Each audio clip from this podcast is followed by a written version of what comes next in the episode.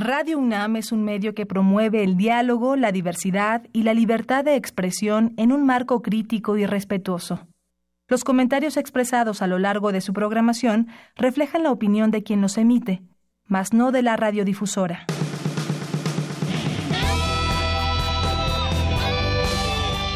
Prisma RU. Relatamos al mundo.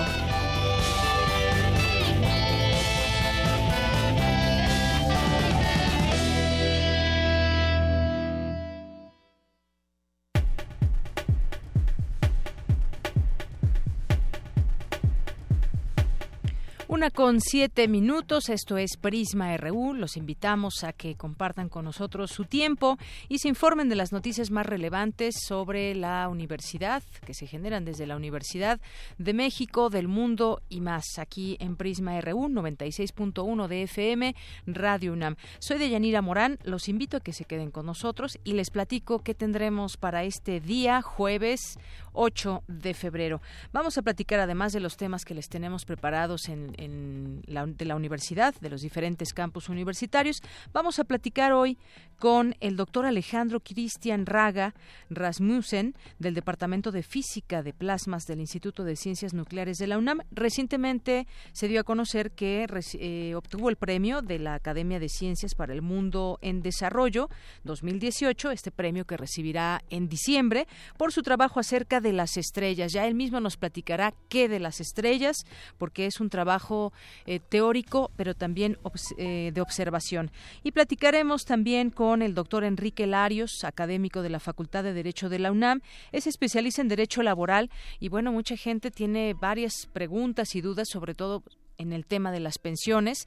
Ha habido leyes que han ido cambiando desde el 97 a la fecha se rige una, 97 y anterior otra. Si tienen algunas dudas sobre el tema de las pensiones, aquí vamos a estar platicando con el doctor Enrique Larios, porque también hay muchas cosas que derivarán de la propia reforma laboral y también muchos mitos como el hecho de que se van a quitar las pensiones a quienes ya las tienen. Bueno, pues son parte de las preguntas que tendremos oportunidad de hacerle al doctor Enrique Larios. También en el espacio de cultura, Tamara Quirós entrevistará a Tania Arce, de difusión y vinculación de la Academia de San Carlos.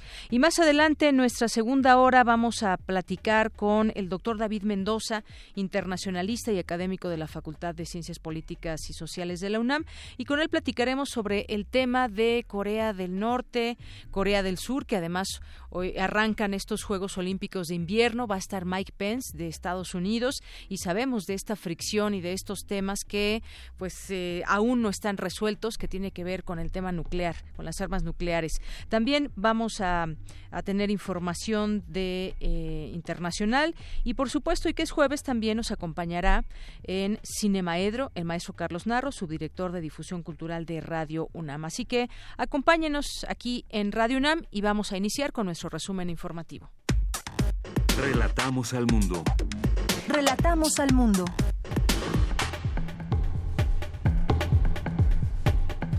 La UNA con 10 en este jueves 8 de febrero desde la UNAM como un reconocimiento a la excelencia académica, cinco estudiantes de bachillerato de la UNAM recibieron de manos del rector Enrique Graue la presea Ingeniero Bernardo Quintana Arrioja 2017. El Instituto de Astronomía de la UNAM se une a la celebración del Día Internacional de la Mujer y la Niña en la Ciencia, con una serie de actividades. Más adelante, Cristina Godínez con los detalles. El Instituto de Astronomía y también el Instituto de Investigaciones en Matemáticas Aplicadas y en Sistemas tendrán actividades de las cuales les platicaremos más adelante. México continúa estancado en las estadísticas de delitos cometidos, dijo Francisco Rivas, director del Observatorio Nacional Ciudadano. En unos minutos, Jorge Díaz nos tendrá la información. Analizan en la UNAM la importancia de integrar la perspectiva de género al derecho. Cindy Pérez Ramírez nos hablará al respecto. En algunos de los temas nacionales que destacamos para hoy, las investigaciones por la narcomanta encontrada en periférico, atribuida al cártel de Jalisco Nueva Generación, aquí en la Ciudad de México, develaron una lucha por el control de la venta de droga al sur de la Ciudad de México. Esto lo dio a conocer la Procuraduría Capitalina. Mariclara Costa asumió hoy la presidencia del Comité de Participación Ciudadana del Sistema Nacional Anticorrupción en sustitución de Jacqueline Pechard. La corrupción fue uno de los mayores lastres para los negocios del país porque afectó a 44.2% de los empresarios socios de la Confederación Patronal de la República Mexicana. El año pasado en México, cada 18 minutos una persona falleció a causa de homicidio doloso, delito que alcanzó niveles históricos al registrar 25.339 carpetas de investigación, la cifra más alta desde 1997. El exgobernador de Nuevo León, Rodrigo Medina, acudió hoy a una audiencia en el Palacio de Justicia de Monterrey. Juan Melquiades Vergara, acusado por la Procuraduría General de la República de lavado de dinero, financió campañas electorales de los panistas Rafael Moreno Valle y Antonio Galifayaz. Dos policías comunitarios de la Unión de Pueblos y Organizaciones del Estado de Guerrero resultaron heridos al ser atacados por un grupo armado en la comunidad de Buenavista de la Salud. En temas económicos, el índice de precios al consumidor para enero aumentó en, en 0.53% y alcanzó una inflación anual de 5.55%, la más baja desde marzo de 2017. Y el precio de la gasolina magna subió hasta 9% en la Ciudad de México en lo que va de este año. En temas internacionales, la fiscal de la Corte Penal Internacional anunció este jueves la apertura de investigaciones preliminares sobre supuestos crímenes cometidos por la policía y las fuerzas de seguridad en Filipinas y Venezuela. El Pleno de la Eurocámara aprobó una resolución que pide ampliar las sanciones a funcionarios del régimen venezolano, incluido el presidente Nicolás Maduro, tras el fracaso de las negociaciones en Santo Domingo. Corea del Norte festejó hoy el 70 aniversario de la fundación de su ejército con un desfile militar en, Pyongyang, eh, un día antes de la inauguración de los Juegos Olímpicos de Invierno en Corea del Sur. Hoy en la UNAM, ¿qué hacer y a dónde ir? Como parte del ciclo de cine La Metrópoli Viciosa, Bajos Fondos y Crimen en la Pantalla Grande, esta tarde se presenta el largometraje de 1951 Radio Patrulla, del director Ernesto Cortázar, y que contará con la participación de Elisa Speckman como comentarista. La cita es en el Salón de Actos del Instituto de Investigaciones Históricas a las 17 horas. En el marco del Festival Internacional de Piano 2018, el pianista ruso Daniel Karitonov impartirá una clase magistral esta tarde a las 16 horas en la sala Carlos Chávez del Centro Cultural Universitario. La entrada es libre. Como parte del ciclo de teatro isabelino, a partir de hoy y hasta el próximo 10 de febrero se presentará la puesta en escena La Fierecilla de Padua, bajo la dirección de Adriana Asdrúbal Galindo Vega. Acude al foro experimental José Luis Ibáñez de la Facultad de Filosofía a las 19 horas. La entrada es libre. Asiste a la presentación del libro Tomar el poder sin cambiar el mundo, el fracaso de la izquierda latinoamericana, de Pierre Gaunsens. La cita es hoy a las 17 horas en el auditorio del Centro de Investigaciones Interdisciplinarias en Ciencias y Humanidades o puede seguir la transmisión en vivo a través del canal de YouTube del centro.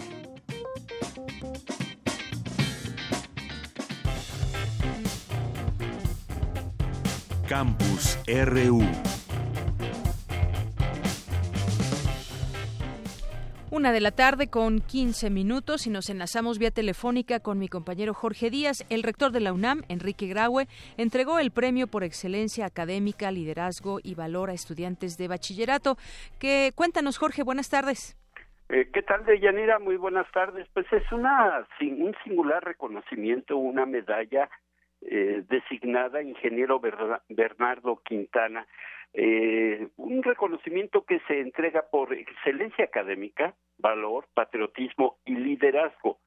En esta ocasión fueron cinco estudiantes del bachillerato de la UNAM, pero más allá del, del evento protocolario de Yanira, quiero comentarte tres casos muy especiales. El primero, el de Esperanza Betsabe Ortega Juárez. Ella es una alumna con debilidad visual de la escuela preparatoria número uno. Ella se ha dedicado a difundir la cultura mexicana a través de la música y fue la mejor en su generación en la educación básica. Ha destacado en matemáticas y física y su sueño es estudiar flauta transversa y la licenciatura de traducción en italiano. Otro caso singular es el de José Isaías Rodríguez Librado de la Prepa 7, quien eh, consideró que este reconocimiento se le otorgó por sobrellevar la vida, así dice él. Pero eh, eh, es un caso especial. Él pierde a su madre desde que era muy pequeño. Después pierde a su abuelo, quien se encargó de él, pero además sufrió discriminación al declarar su preferencia sexual, por lo que sus familiares pues nunca lo aprobaron. Él se fue de su casa y se llevó solamente una laptop que ganó en algún concurso escolar y que ahora, bueno, pues él continúa con sus estudios. Laila Guadalupe Torres Torres, estudiante del Colegio de Ciencias, de Ciencias y Humanidades Naucalpan, ella es invidente de nacimiento y recibe la mención honorífica en valor. Ella ha destacado por sus labores musicales y ella sueña también concursar la licenciatura de música. El, el auditorio eh, Alfonso Caso fue el marco en donde se entregaron estos 257 eh, diplomas a alumnos nominados a este premio y que lleva el nombre justamente de uno de los ingenieros civiles más importantes de México y Latinoamérica. Y eh, bueno, pues tomó la palabra Francis Valeria Eloisa García, alumna de la preparatoria número 8, la preparatoria Miguel Schultz, y ella es la primera joven en obtener un examen perfecto para ingresar al bachillerato en la UNAM, y eso fue lo que dijo ante el rector de la UNAM. Puedo decir con toda seguridad que en nuestro país hay personas con la capacidad de ser acreedoras de un premio Nobel, de destacar entre los grandes, de plasmar en la historia sus nombres con letras de oro. Sin embargo, la capacidad no es la clave del éxito, sino la constancia para alcanzar el objetivo. La constancia de Yanira y tomando en cuenta que los tres premios Nobel mexicanos que han obtenido justamente este galardón han pasado por las aulas de la UNAM, así, así es de que ella dijo, no hay ningún impedimento para que ninguno de nosotros, refiriéndose a sus compañeros, compañeros de bachillerato, no podamos lograr lo que queremos en esta vida. Este importante premio de Yanira y como te lo comento, casos muy particulares, muy singulares que valen la pena tomar en cuenta. Es el reporte que yo te tengo. Claro, esas historias detrás de ese premio también. Muchas gracias, Jorge. Gracias a ti. Muy buenas tardes. Y de ahí nos vamos ahora con mi compañera Virginia Sánchez. Estudiantes de la maestría de Ingeniería desarrollaron proyectos para mejorar el servicio del metro. ¿Cómo está esto? Cuéntanos, Vicky. Buenas tardes. Buenas tardes, Yanira y auditorio de Pisma RU. Así es, para abordar desde la Academia los problemas de movilidad que aquejan nuestra ciudad, específicamente en el sistema de transporte colectivo metro, Yasmín Dillar Andrade y Alma Elia Vera Morales, estudiantes de la maestría en Ingeniería de Sistemas en la Facultad de Ingeniería de la UNAM, se enfocaron en esta problemática para desarrollar en sus tesis dos proyectos aplicables y mejorar las condiciones en este servicio que transporta alrededor de cinco millones seiscientas personas al día. Aida Huerta Barrientos, académica de la Facultad de Ingeniería y asesora de ambas alumnas, nos comparte mayores detalles sobre estos proyectos, como el de Yasmín Díaz Andrade, quien trabajó la medición del tiempo de abordaje de los pasajeros del metro, específicamente en la estación Pantitlán de la línea 1. Escuchemos la selección de la estación Pantitlán, pues bueno, fue debido a que es una estación problemática y eh, ahí había el mayor número de quejas respecto al número de trenes que, que pasaban y que no abordaban los usuarios. Entonces, pues bueno, nos dimos a la tarea de comenzar esta investigación. La teoría que se aplicó fue básicamente de simulación de sistemas complejos en este sentido porque tomamos en cuenta las personas, justo son las personas las que tienen que abordar el metro, entonces aplicamos ese marco teórico. Yasmín hizo toda una campaña de medición y toma de datos reales para poder ajustar el modelo de simulación y pues bueno, se desarrolló el modelo, se recreó la estación con toda la infraestructura que tiene, la afluencia de pasajeros que también se da y pues bueno, se presentó a las autoridades, validaron el modelo y a ellos ya les servía para tomar decisiones acerca de las medidas que podían sugerirse respecto a ese tiempo de abordaje. Y en cuanto al trabajo del Maelia Vera, Morales, este se basó en un modelo de simulación para mejorar los mecanismos de evacuación, particularmente en la estación Pino Suárez. Al respecto, la asesora nos detalla lo siguiente. Igualmente se utilizó el marco teórico de modelación de sistemas complejos y se seleccionó la estación Pino Suárez, dado que está en una zona de alto riesgo sísmico y que, pues bueno, eh, la intención era Primero, eh, analizar las zonas en donde teníamos congestión de usuarios debido a una evacuación y enseguida probar algunos de los mecanismos y de estrategias de evacuación que podrían funcionar y sugerir eh, algunas medidas tanto preventivas como correctivas para que las pudieran implementar en la realidad pues ya las autoridades del metro. Así que, eh, tras la comprobación de la efectividad y funcionamiento de ambos modelos de simulación, la especialista señala que siguen trabajando con las autoridades para implementarlos en la realidad.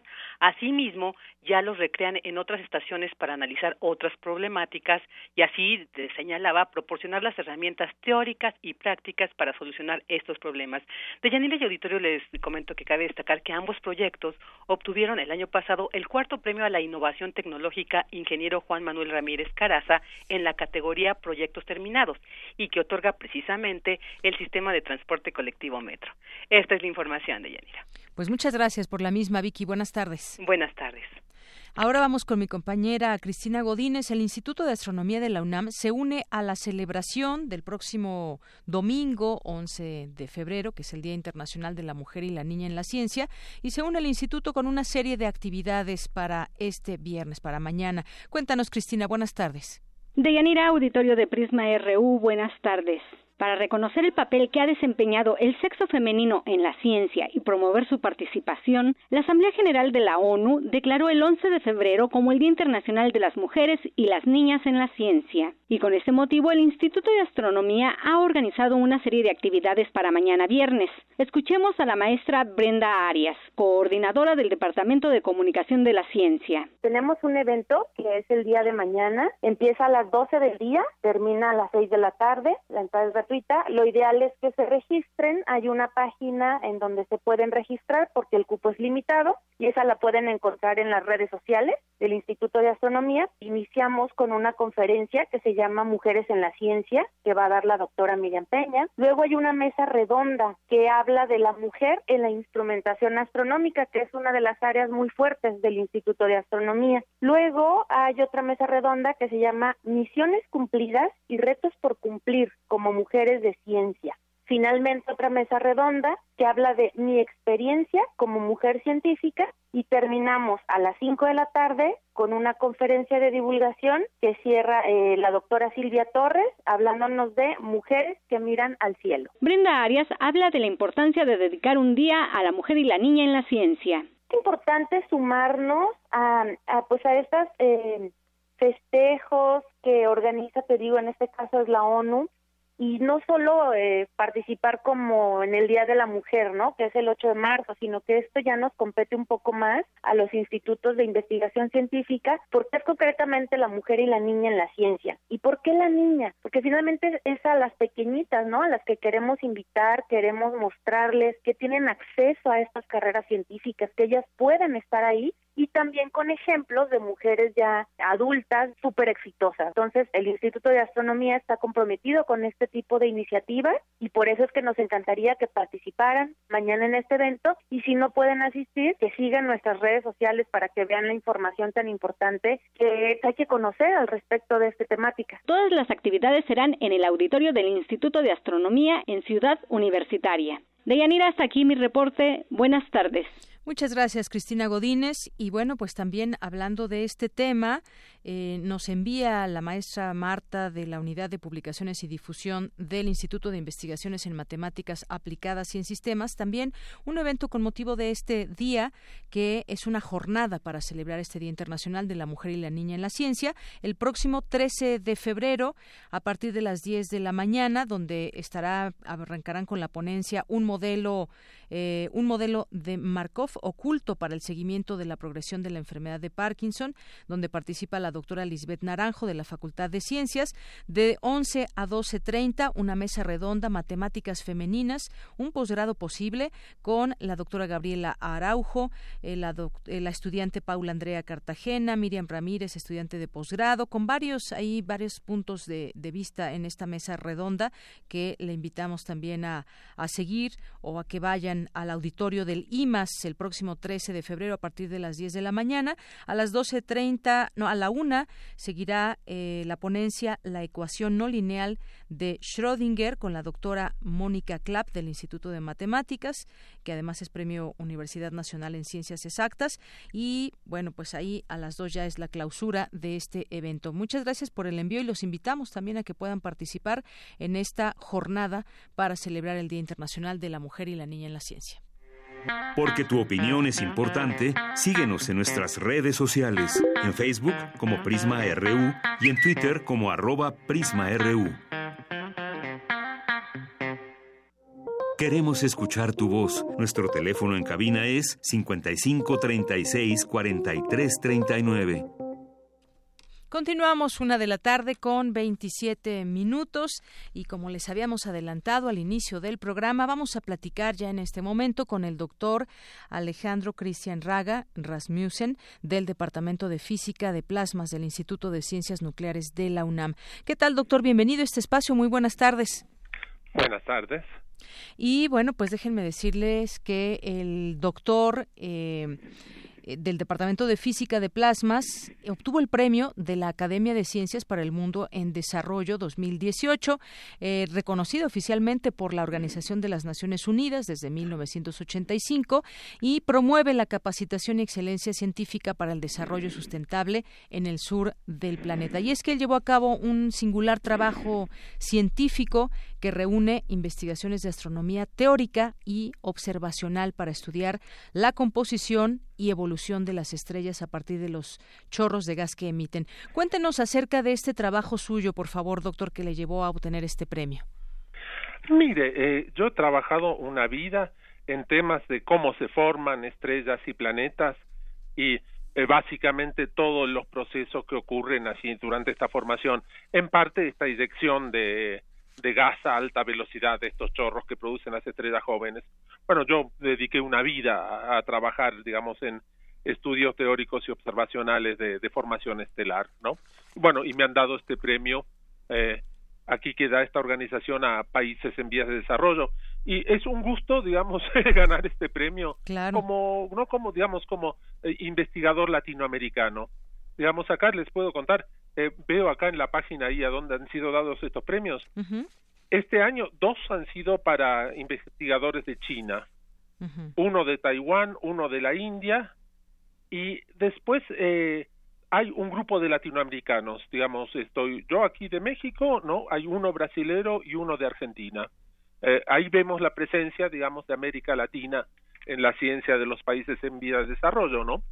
sobre todo, bueno, de los países mm, con economías más grandes, bueno, tienen presencia en esto, ¿no? Se invierte en ciencia y, bueno, es, lucen los resultados obtenidos, ¿no?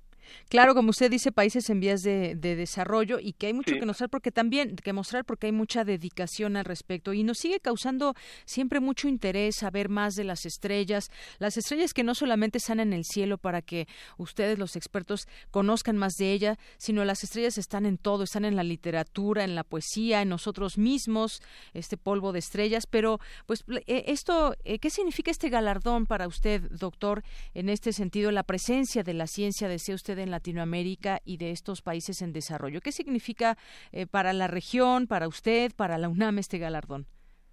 Sí, mire, aquí lo, lo que ve para la UNAM, ¿no? Esta es la institución más fuerte en cosas de investigación mexicana y para México, bueno, eh, eh, uno de los países con economías más grandes, con mayor inversión en, en temas científicos, ¿no? bueno, esto es un reconocimiento a la inversión que se hace, ¿no? Básicamente, ¿no? Yo siento, esto es una cosa, eh, eh tengo gran placer en que, bueno, que haya salido, ¿no? México en esto, ¿no? Eh, junto con, por supuesto, con Brasil, que, ¿no? También eh, me siento súper cercano a los investigadores brasileros, ¿no?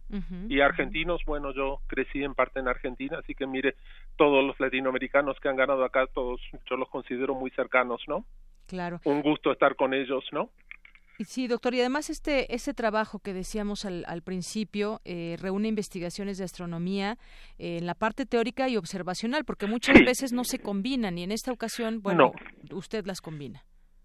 Mire, sabe que es muy difícil combinar la parte, digamos, eh, observacional de astronomía, que sería como la parte experimental, y la parte teórica.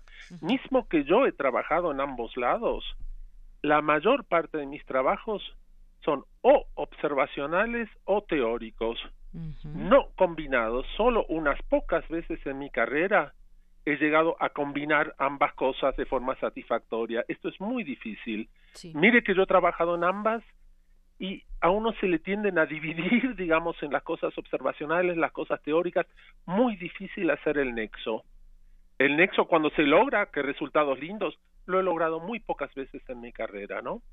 eh, muy contento estoy de las veces que lo logré, pero mire que esto no es fácil, ¿no? Uno termina dividiendo el trabajo, ¿no? En experimental y teórico, sin demasiado nexo. Así es la, la, la, dificultad de juntar ambas, es tal que aunque a uno las haga las dos, se le dividen en general, ¿no? Así es, eh, doctor. cosa graciosa, digamos, de la ciencia moderna, ¿no?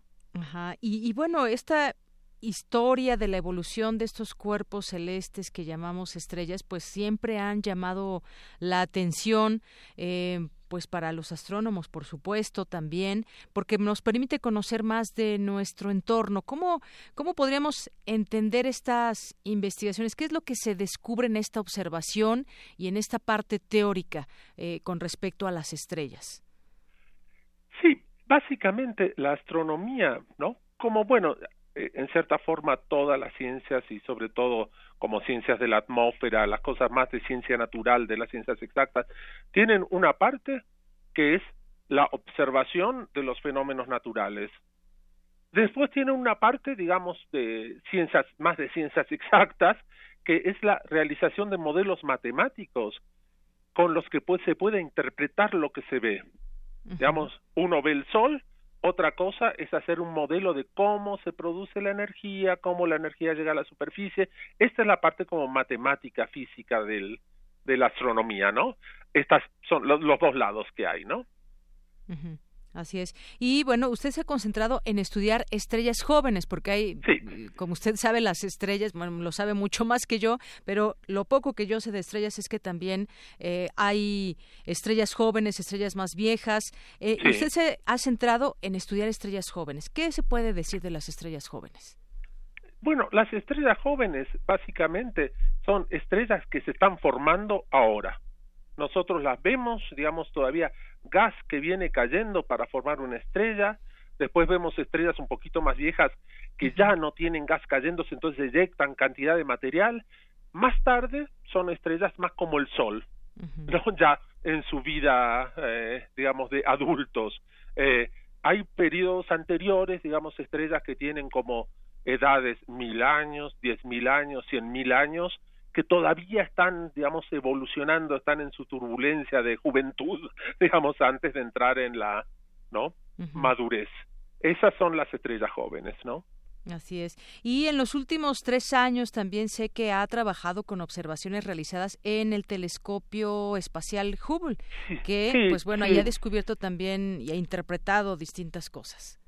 Sí, mire, eh, ahí con el telescopio espacial Hubble, esto es una cosa que lleva ya más como 25 años andando el telescopio espacial, no, no me equivoco. Eh, he trabajado a través de mi carrera varias veces con observaciones del telescopio espacial. Los últimos tres años hemos tenido, no sé, digamos, la suerte de que nos han aprobado un par de proyectos de hacer observaciones de estrellas jóvenes con el con este telescopio y a una vez que uno se la aprueban eh, uno es una especie así de pacto faustiano no uno eh, como Fausto no que en eh, eh, en pos de hacer avance científico vende el alma al diablo. Digamos, con el telescopio espacial es muy parecido. Uno pone un proyecto, ¿no? Si a uno no se lo dan, no se lo dan, pero si se lo dan, uno, digamos, ha prometido el alma al telescopio espacial. Uno deja el resto de su vida en favor de trabajar con estos datos y sacar adelante, ¿no?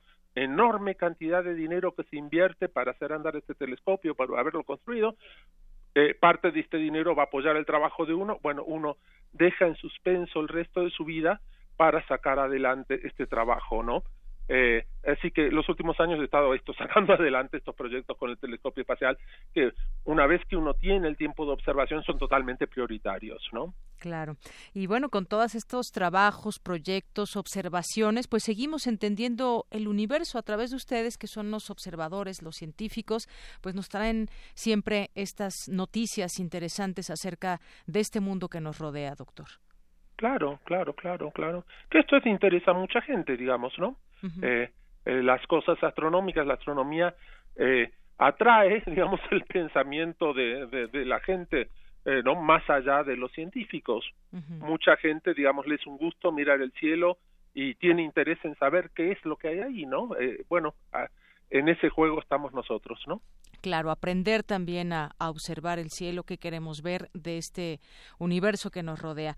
Pues no me resta, doctor Alejandro Raga Rasmussen, eh, pues más que felicitarle por este premio que va a recibir en diciembre de este año, pero que ya se sabe que usted pues ha, eh, tenido por sus eh, estos trabajos este premio el TWAS 2018. Muchas felicidades desde aquí.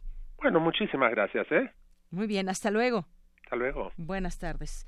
Bueno, pues ahí lo que nos puede comentar de este proyecto que lleva a cabo el doctor Alejandro Christian Raga Rasmussen del Departamento de Física de Plasmas del Instituto de Ciencias Nucleares de la UNAM y que hay presencia también de científicos de Latinoamérica, de países en desarrollo, que ya nos explicaba también pues toda esta connotación, lo que significa este premio para México, para la universidad. Así que enhorabuena ahí por estas, estos trabajos que en lo teórico y en lo observacional con referencia a las estrellas. Queremos escuchar tu voz. Nuestro teléfono en cabina es 55 36 43 39. Tu opinión es muy importante. Escríbenos al correo electrónico prisma.radiounam@gmail.com. Continuamos una de la tarde con 38 minutos. Ahora vamos a platicar sobre la reforma laboral, pensiones, algunos otros temas. Y si ustedes tienen alguna pregunta, participen con nosotros al 5536-4339 o bien a través de nuestras redes sociales, arroba PrismaRU y Facebook Prisma RU. Es un tema que pues a muchos les interesa, nos interesa o nos debe interesar. Para platicar de esto, ya está listo el doctor Enrique Larios, académico de la Facultad de Derecho de la UNAM y además es especialista en Derecho Laboral. ¿Qué tal, doctor? Bienvenido, muy, muy buenas tardes. Muy buenas tardes, me da gusto saludarla y me da gusto saludar a su audiencia. Muchas gracias, doctor Enrique Larios. Pues platiquemos de este tema. Eh, se ha hablado de esta reforma laboral que se ha hecho, pues eh, ha habido varias reformas y ha habido modificaciones a algunos artículos, pero ¿cómo puede o qué va a pasar con, con esta reforma laboral eh, con los jóvenes, por ejemplo, que es un tema que tiene que ver también con a futuro las pensiones? sabemos que mucha gente hoy día vive pensionada y que, bueno, pues han sido derechos que se han ganado, pero ¿qué va a pasar con esta reforma y de miras hacia un futuro, no sé, quizás unos 10, 15, 20 años? Mire, es preocupante eh, eh, avisorar lo que puede suceder en un país como México que no merece una suerte como la que tiene porque vivimos un México de grandes desigualdades. Eh, las desigualdades se manifiestan hoy en día a través de normas laborales que vienen a perjudicar a los trabajadores. Ayer los trabajadores podían tener eh, una indemnización cuando, cuando eran despedidos injustificadamente. hoy en día, esos trabajadores a lo máximo que pueden aspirar a partir de las reformas de 2012 es a 12 meses de salarios vencidos cuando se cuando el, el patrón es condenado en un juicio. Pero pues esa condena como que podemos decir que es muy leve porque no refleja el grado del daño que ocasionó al trabajador. Entonces tenemos menos derechos laborales para la gente que trabaja. Ahora bien, ¿cómo podemos avisorar? Mire, estamos haciendo un estudio sobre el futuro de los jóvenes privados de la seguridad social. Sí. Le puedo comentar, por ejemplo, que eh, teníamos un seguro de orden colectivo donde todos cotizábamos precisamente para una bolsa donde se iba eh, eh, acumulando esa bolsa precisamente para pagar las pensiones de las personas que se iban eh, jubilando o pensionando. Pero la reforma de 1997 bajo el, tercer régimen neoliberal, que fue el de, el de Ernesto Cedillo, nos dijo, aquí tienen el seguro social para el siglo XXI. Y el seguro social para el siglo XXI lo que vino fue a reducir las posibilidades de pensionarse de las personas. Estas posibilidades de pensionarse, ¿qué, qué es lo que pasó?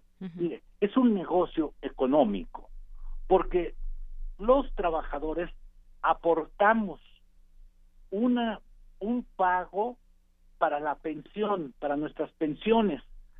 Sin embargo, estas estos, estos estas eh, aportaciones del ramo pensionario no van a dar a esa bolsa, ya no hay, ya no existe esa bolsa, pues existe de alguna manera solamente para los que eh, en ese momento quisieron quedarse en el régimen anterior y para todos aquellos que todavía no se liquidan de ese régimen anterior al 97, ya tenemos más de 20 años con esa reforma.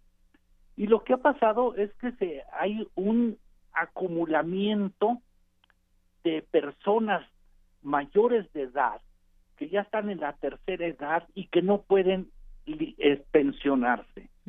¿Por qué no pueden pensionarse? Porque si una persona, como sucede en mi despacho, llega y dice, oiga, yo me quiero pensionar en el Seguro Social o en el ISTE, ¿a cuánto tengo derecho? Y entonces comenzamos, eh, las instituciones ahora tienen un sistema que nos puede decir perfectamente a cuánto tienen derecho a, través del Internet. Esa es una ventaja, pero es una ventaja que nos dice una triste realidad. Y entonces, si me quiero, si me quiero pensionar en estos momentos, cualquier individuo que llegue a las cotizaciones que le exige la ley, que son superiores a la, a la ley anterior de 97, pues vamos a ver que le corresponde el 30% de lo que viene ganando ordinariamente. En esas circunstancias, ese individuo queda eh, con un nivel de vida reducido al 30% de lo que tenía acostumbrado. Esto violenta sus derechos humanos. Sin embargo, pues las leyes se hacen, las hace el Congreso de la Unión con una ligereza que verdaderamente da espanto. Así es. Se hizo esta reforma en 97, en 2007 se hizo la reforma a la ley del Instituto del, de Seguridad y Servicios de los Trabajadores al Servicio del Estado, igualmente para quitarle derechos a los trabajadores. Y, por ejemplo, hoy tenemos reformas laborales como la reforma de 2012 que vino a quitarle derechos a los trabajadores y también vino a determinar que se legalizaba el outsourcing en México. Si me preguntan los radioescuchas, ¿qué es el outsourcing?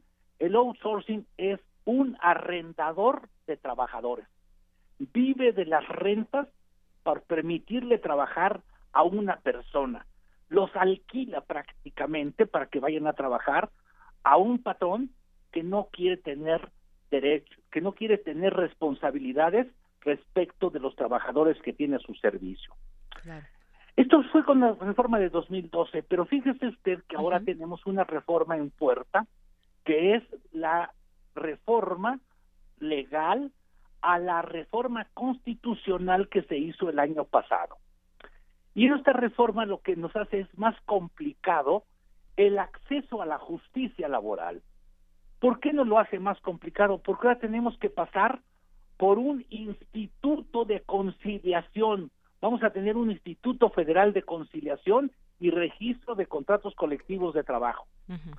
Y este instituto, pues nos va a decir si podemos pasar a pedir justicia ante un juzgador. Lógicamente, el proceso se desvirtúa totalmente. Nos han dicho que las juntas son un sujeto de corrupción, pero a quienes señalaron como corruptos son a los trabajadores de la junta. Sin embargo, no son los corruptos ellos, porque los corruptos son desde arriba, porque el presidente de la junta federal, por ejemplo, lo nombra el presidente de la República. Ahí la corrupción viene de arriba para abajo. Entonces, pues eh, no tengo noticias buenas que darle a, a la audiencia, sino decirle que estamos perdiendo derechos y que en este momento estamos a punto de perder más derechos con la reforma que se está proponiendo por parte del PRI, por parte de dos líderes sindicales pertenecientes al PRI, pero que están vendiendo la suerte de los trabajadores.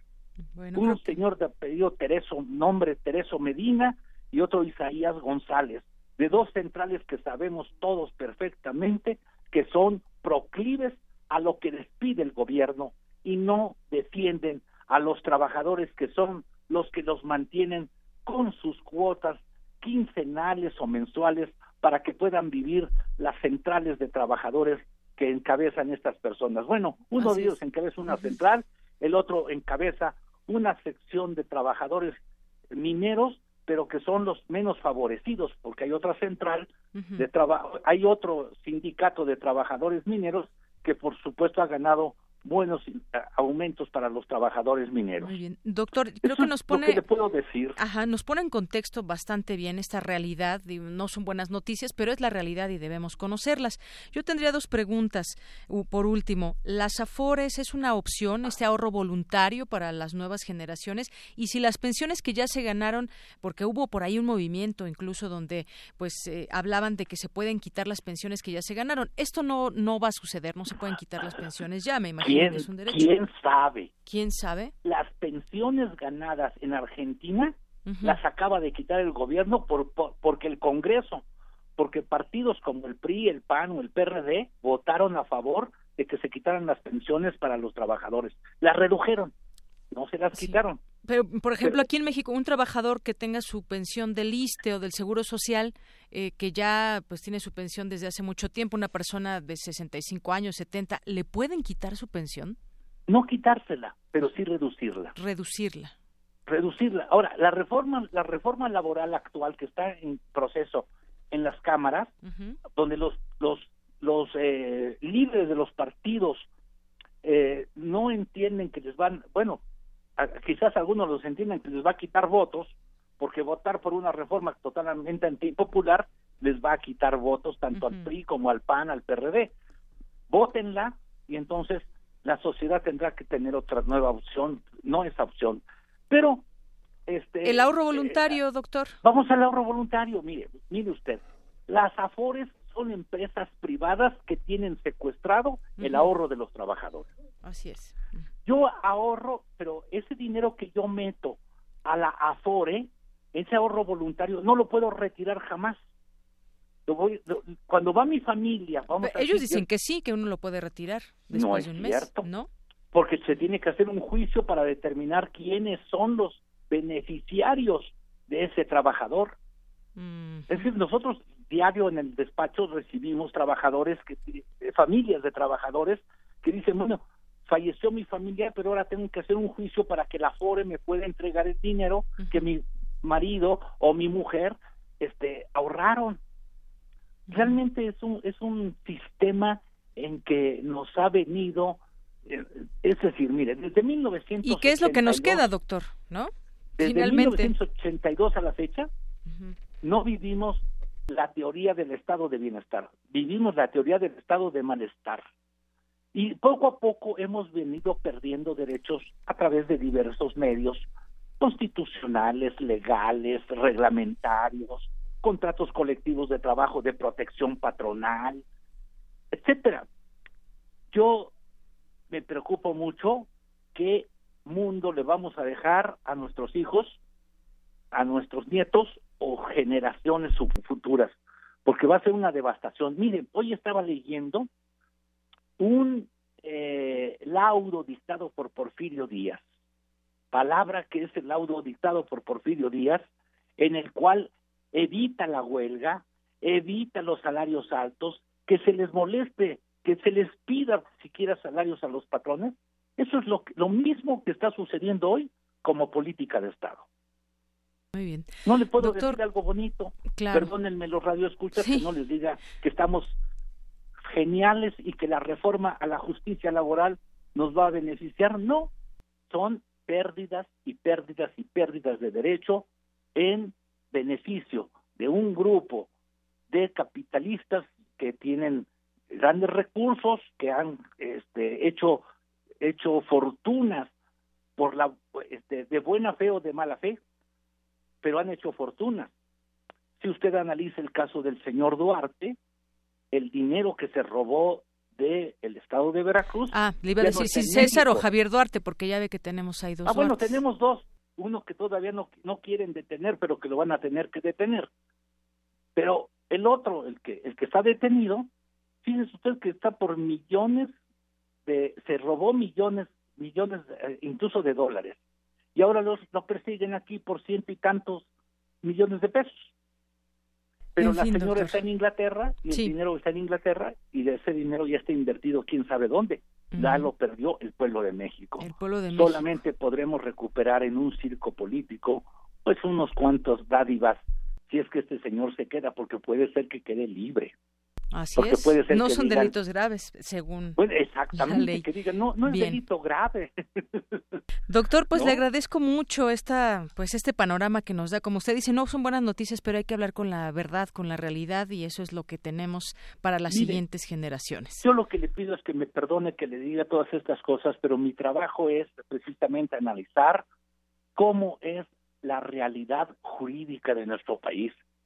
Y la realidad jurídica de nuestro país es que hemos perdido derechos que hace 100 años conquistamos en la, en en la Constitución de 1917, pero que no hemos sabido defender como ciudadanos, pero ojalá y el pueblo de México, como lo hizo en, en, en 1910, despierte y haga una revolución en la tecnología, en el mundo tecnológico que hoy vivimos. En esa ocasión se hizo en el mundo industrializado. Necesitamos hacer una revolución todavía más fuerte en el mundo de la tecnología. Y discúlpeme si no son buenas noticias. No se preocupe, es mejor saber la realidad que nos digan aquí alguna mentira. Esta es la realidad que apremia con el tema de las pensiones y pues un tema que nos debe preocupar a todos. Doctor, muchas gracias. Dígame. lo bueno es que no ando buscando votos para mí, ¿eh? no, no, no. Doctor, muchas gracias de verdad por esta claridad que nos hace en el tema. a usted y para su audiencia. Igualmente. gracias por la oportunidad. Gracias. Hasta luego, doctor. Doctor Enrique Larios, académico de la Facultad de Derecho de la UNAM, especialista en Derecho Laboral. Porque tu opinión es importante, síguenos en nuestras redes sociales, en Facebook como Prisma RU y en Twitter como arroba PrismaRU.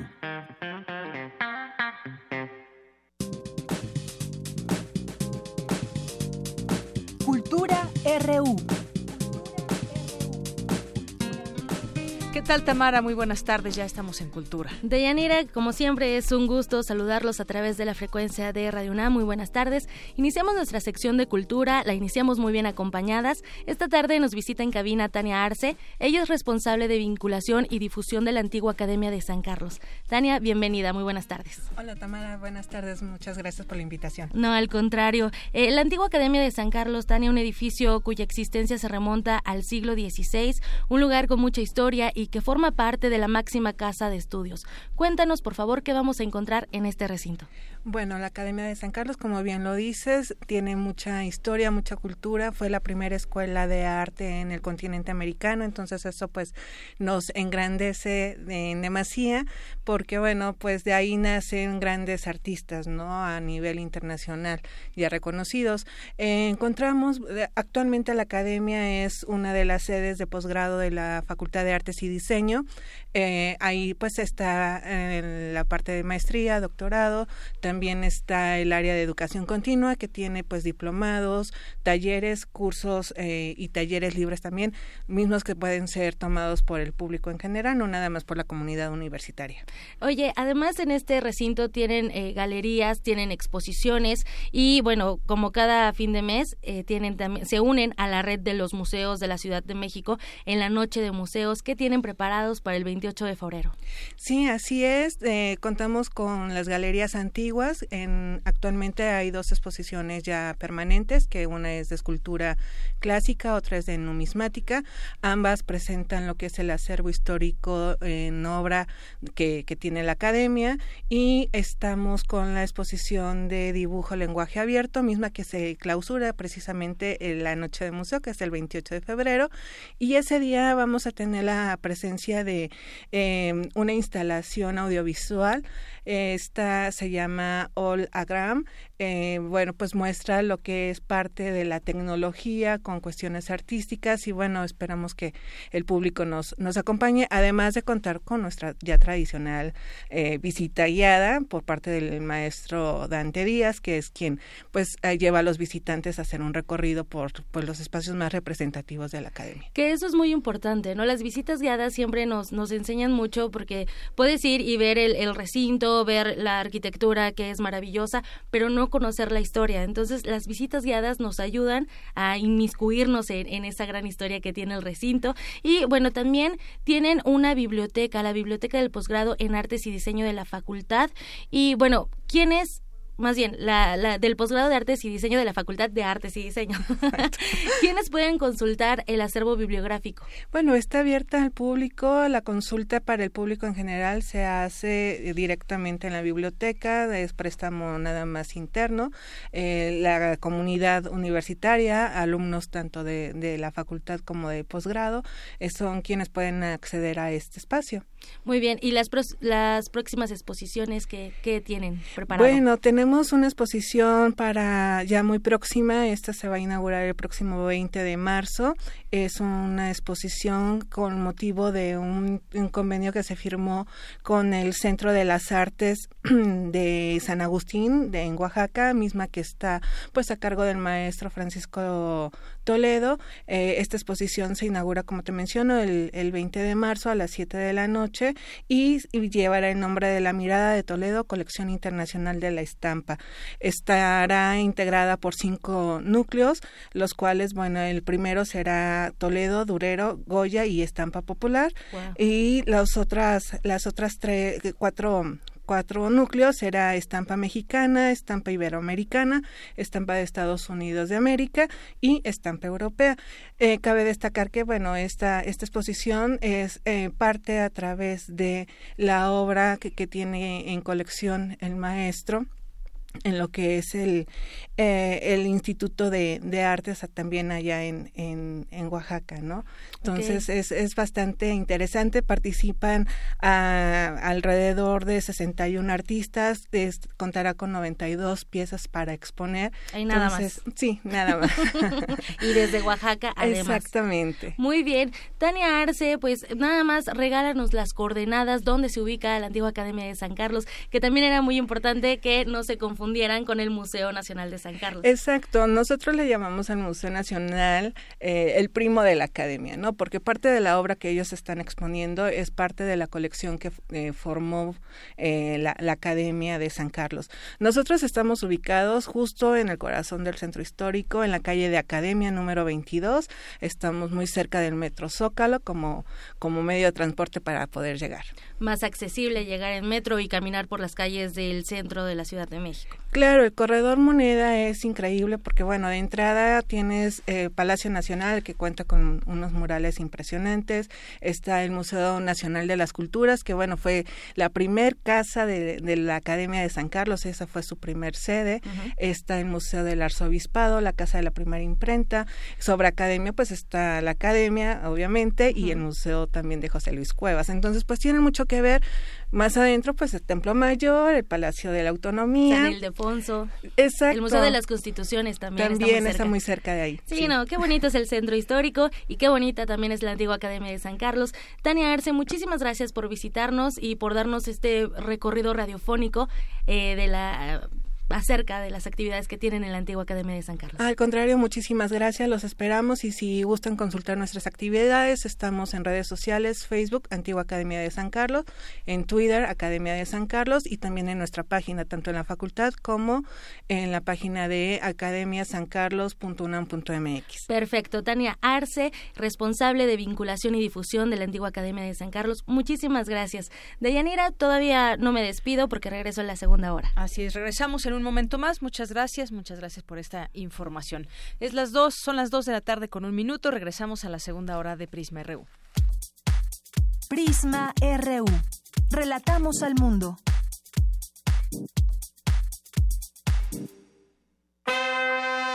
La ciencia que hacemos. La ciencia que necesitas. La ciencia que aporta. La ciencia que somos. La ciencia que somos. Iberoamérica al aire. Una coproducción del Instituto Latinoamericano de la Comunicación Educativa, la Dirección General de Divulgación de la Ciencia y Radio UNAM. Mesas de debate, reportajes, noticias, entrevistas, efemérides y mucho más podrás escuchar todos los viernes a las 10 y media de la mañana. 96.1 de FM. Retransmisión domingos a las 9 y media de la mañana por el 860 de AM. Radio UNAM. Experiencia sonora. Si decides apoyar a algún aspirante a una candidatura independiente y registras tu credencial para votar en la aplicación oficial del INE, ya sea en una tablet o en un teléfono celular, tus datos estarán seguros y protegidos por el INE. Recuerda que el aspirante a la candidatura independiente o su auxiliar no podrán quedarse con tu credencial. Para mayor información, consulta www.ine.mx diagonal candidaturas independientes. Instituto Nacional Electoral. INE. El Tribunal Electoral del Estado de México resuelve con justicia y celeridad las controversias jurídicas derivadas del proceso electoral. La y los magistrados garantizamos tus derechos político-electorales, conforme a los principios de certeza, imparcialidad, objetividad, legalidad y probidad. Y resolvemos de forma pronta y expedita los medios de impugnación con la emisión de sentencias.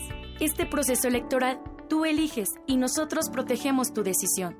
Tribunal Electoral del Estado de México.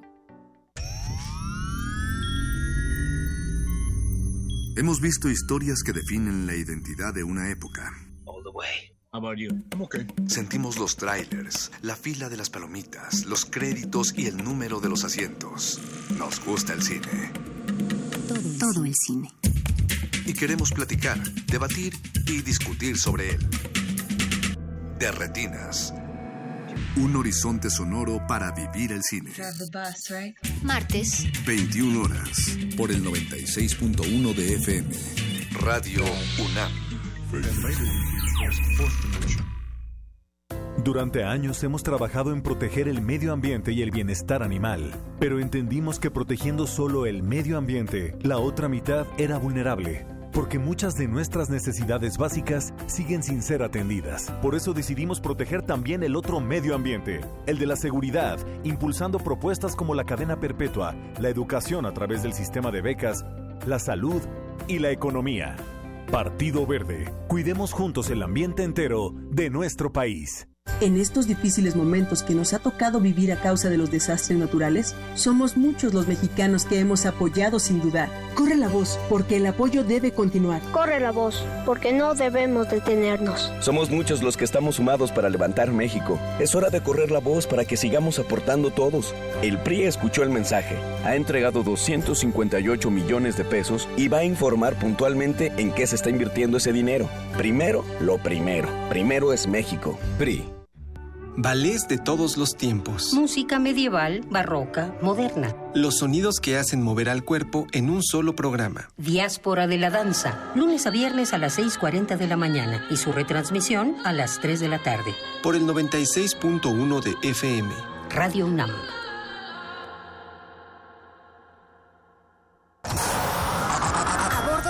De la resistencia, existe una habitación que nunca se abre. Excepto la última hora del último día de la semana. Ahí vamos a reírnos del mundo, a demoler los muros con canciones, a bailar en la posición que queramos. Todos eligen la música, todos la disfrutan, todos la bailan. El Buscapiés, tú eres el alma de esta fiesta. Viernes, 22 horas.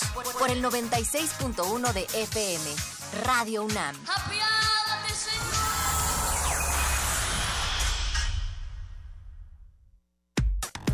Relatamos al mundo. Relatamos al mundo. Queremos escuchar tu voz. Nuestro teléfono en cabina es 55 36 43 39. Mañana en la UNAM, ¿qué hacer y a dónde ir? En el marco del seminario Laboratorio de Observación del Fenómeno Religioso en la Sociedad Contemporánea, se presentará el panel Intersecciones sobre Religión, Género y Diversidad Sexual, mañana de 10.30 a 13.30 horas en el anexo del auditorio del Instituto de Investigaciones Sociales. Para mayores informes, comunícate al 5622-7390. La búsqueda de una teoría de la gravedad cuántica es una de las principales problemáticas de la física teórica, por lo que será el tema de la segunda sesión del coloquio de investigación del Instituto de Ciencias Nucleares, que estará a cargo del doctor Tim Kozlowski y se llevará a cabo en el auditorio Marcos Moschinsky, mañana a la una de la tarde. Asiste a la conferencia Residuos sólidos urbanos en la Ciudad de México, digestión anaerobia, termovalorización y emisiones, que impartirá el doctor Luis Raúl Tobar Galvez del Instituto Politécnico Nacional. Mañana a las 13 horas en el auditorio doctor Julián Adem Chaín del Centro de Ciencias de la Atmósfera. El taller coreográfico de la UNAM, bajo la dirección de Diego Vázquez, te invita a la función de bienvenida con la temática Sinfonía Fantástica, en la que bailarán obras de Presley, Stravinsky y Berlioz. La cita es mañana a las 12.30 en el Teatro Arquitecto Carlos Lazo de la Facultad de Arquitectura. La entrada es libre. Prisma RU. Relatamos al mundo.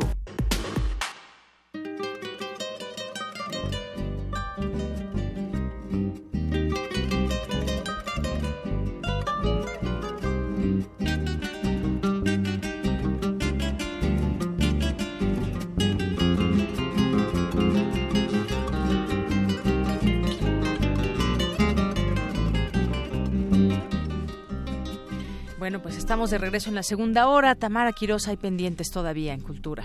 De Yanira, así es. Oscar Chávez, lo mencionas muy bien, fuera del aire, pero lo mencionas muy bien, Oscar Chávez.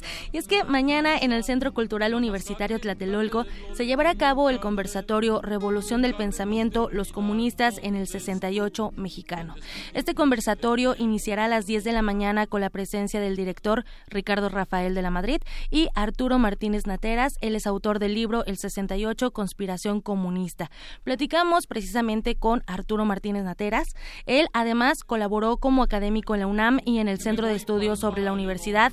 También participó en el movimiento estudiantil de 1968 como líder de la Central Nacional de Estudiantes Democráticos, la Juventud Comunista de México y el Partido Comunista Mexicano. Estuvo preso en Lecumberri hasta 1971 y ha tenido una extensa participación en la política mexicana y también como escritor. Eh, de ensayo, crónica y novela política. Vamos a escuchar lo que nos dijo Arturo Martínez sobre el conversatorio Revolución del Pensamiento, los comunistas en el 68 mexicano. los sobrevivientes comunistas del 68, pues nos vamos a reunir a conversar, a conmemorar y tratar de ponernos de acuerdo en una agenda de conmemoración. El elemento general fundamental del 68 que fue la lucha por las libertades democráticas.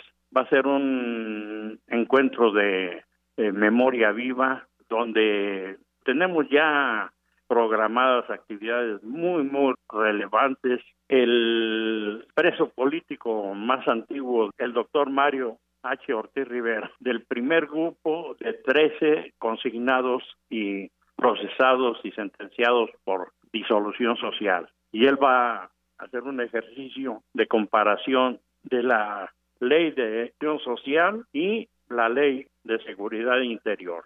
O sea, no va a ser un encuentro lacrimógeno, eh, sino que vamos a vincular la ruta del 68 al 2018. Hay algo precioso. María Ángeles Comezaña, que es una intelectual, eh, economista, poeta, acaba de escribir un poema que se llama El verso que aún no acabo.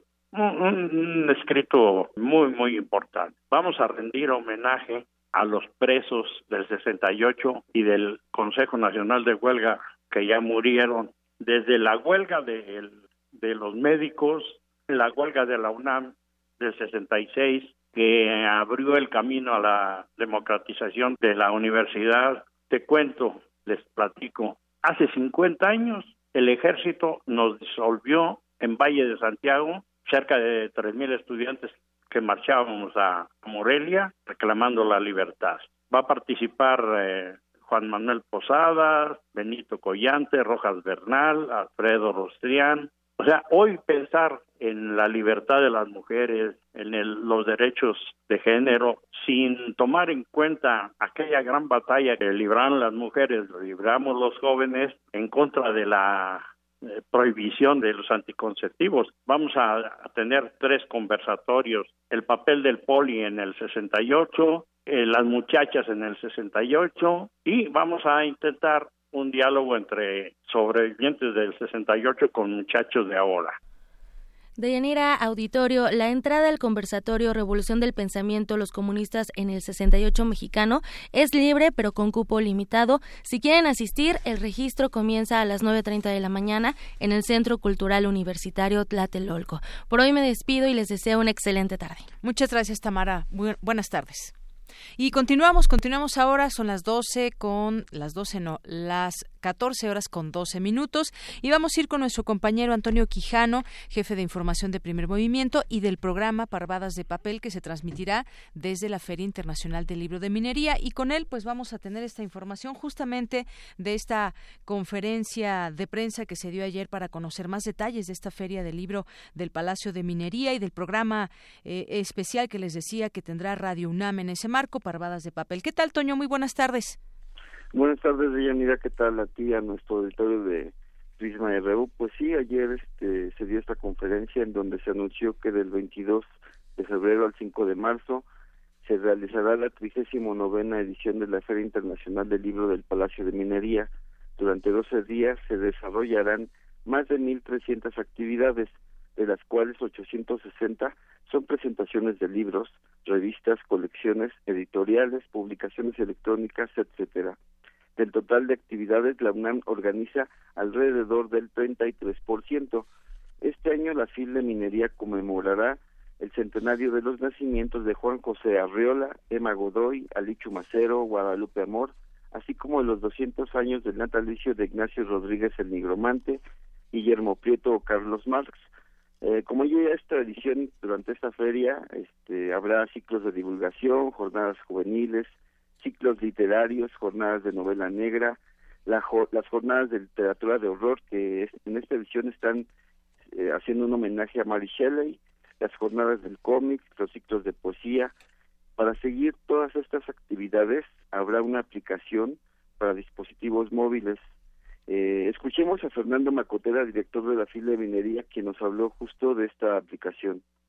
Igual que en años anteriores, vamos a poner a su disposición, a disposición de todos los asistentes, eh, la aplicación para dispositivos móviles, en donde todos los usuarios podrán consultar las más de 1.300 actividades, agendar sus eventos favoritos por día y hora, recibir notificaciones, actualizaciones y cambios de programación en tiempo real, ver el listado de editoriales participantes, ubicar salones y stands en el mapa incluido, escuchar el podcast del programa de radio La Feria de los Libros que hacemos cada ocho días a través de Radio UNAM, igual que los últimos años, tanto Radio UNAM como TV UNAM transmitirán durante la feria desde el Palacio de Minería. Y podrán con esta aplicación Filminería eh, compartir sus experiencias a través de redes sociales con los links directos que se incluyen y se puede descargar eh, de las tiendas en línea de Apple y Android a partir del 20 de febrero. De, Deyanira Auditorio, pues en esta edición número 39 de la Feria Internacional del Libro del Palacio de Minería, el estado invitado es Campeche, que ofrecerá una muestra de su cultura. Escuchemos a Delio Carrillo, secretario de Cultura de esa entidad. Nosotros en esta ocasión vamos a tener 64 actividades y van a ser una muestra un poco de todo lo que tenemos. Va a haber algunas presentaciones artísticas, va a haber algunas presentaciones de folclore y por supuesto la presentación de los creadores y de las letras de Campeche, que es una gama bastante amplia en el que vamos a poder encontrar desde la herencia que tenemos en la gastronomía, patrimonio cultural intangible, en el caso de México, este de la humanidad, cómo en Campeche se contribuye realmente a esta manifestación y a esta expresión de la cultura en el día a día en las comunidades mayas, pero también en esa herencia gastronómica que es un sincretismo de la española con otras culturas. Y las letras de aquellos creadores contemporáneos que están justamente generando academias literarias y que están expresándose también con este tipo de ediciones, pero también con los cuentos infantiles inspirados en leyendas mayas o en la cosmogonía maya, el cómo leer a los planetas, el cómo leer a las estrellas, las expresiones mayistas, nuestro lenguaje que es tan diferente a lo que podemos nosotros en, en la cultura maya, las cosas no como se hablan y como se escribe son, es parte de una imaginación, es una expresión que va más ahí de cómo se escribe y cómo se hable. De eso también vamos a hablar ahora en Campeche. Así es, Doyanira, entonces pues ya se acercan los días en los que el Palacio de Minería se convierte en un palacio donde las letras y la cultura pues están a flor de piel y los invitamos porque Radio UNAM va a tener un programa especial como cada año, Pardadas de Papel. En este año van a ser ocho días de transmisiones, del jueves 22 de febrero al domingo 25 de febrero y después del viernes 2 de marzo al lunes 5 de marzo. Muy bien, Toño, pues muchas gracias y estaremos muy atentos de todo lo que viene porque ya nos adelantas parte de lo que será este programa que tiene preparada la Feria del Libro de Minería, eh, algunos de los escritores que se conmemorarán en el marco de la feria en esta trigésimo novena edición y ahora el estado invitado, como nos decías, es Campeche. Muchísimas gracias, Toño. No, de qué les van un saludo. Gracias, muy buenas Hasta tardes. Luego. Buenas tardes. Y luego ya nos vamos con mi compañero Jorge Díaz. México continúa estancado en las estadísticas de delitos cometidos, dijo Francisco Rojas, director del Observatorio Nacional Ciudadano, quien señaló que la desaparición forzada se ha incrementado de manera preocupante. Cuéntanos, Jorge. Buenas tardes de nueva cuenta. Deyanira, ¿cómo estás? Buenas tardes eh, nuevamente. Pues eh, estas estadísticas que en 2017 recordamos dieron a conocer que fue el año más violento en la última década, desde 1900, eh, desde 2007, más o menos, eh, y un poco antes, eh, no se han eh, modificado, no no ha habido una época más eh, violenta que 2017. Y estamos hablando de que cada 18 minutos, por ejemplo, una persona perdió la vida debido a un homicidio doloso en este país.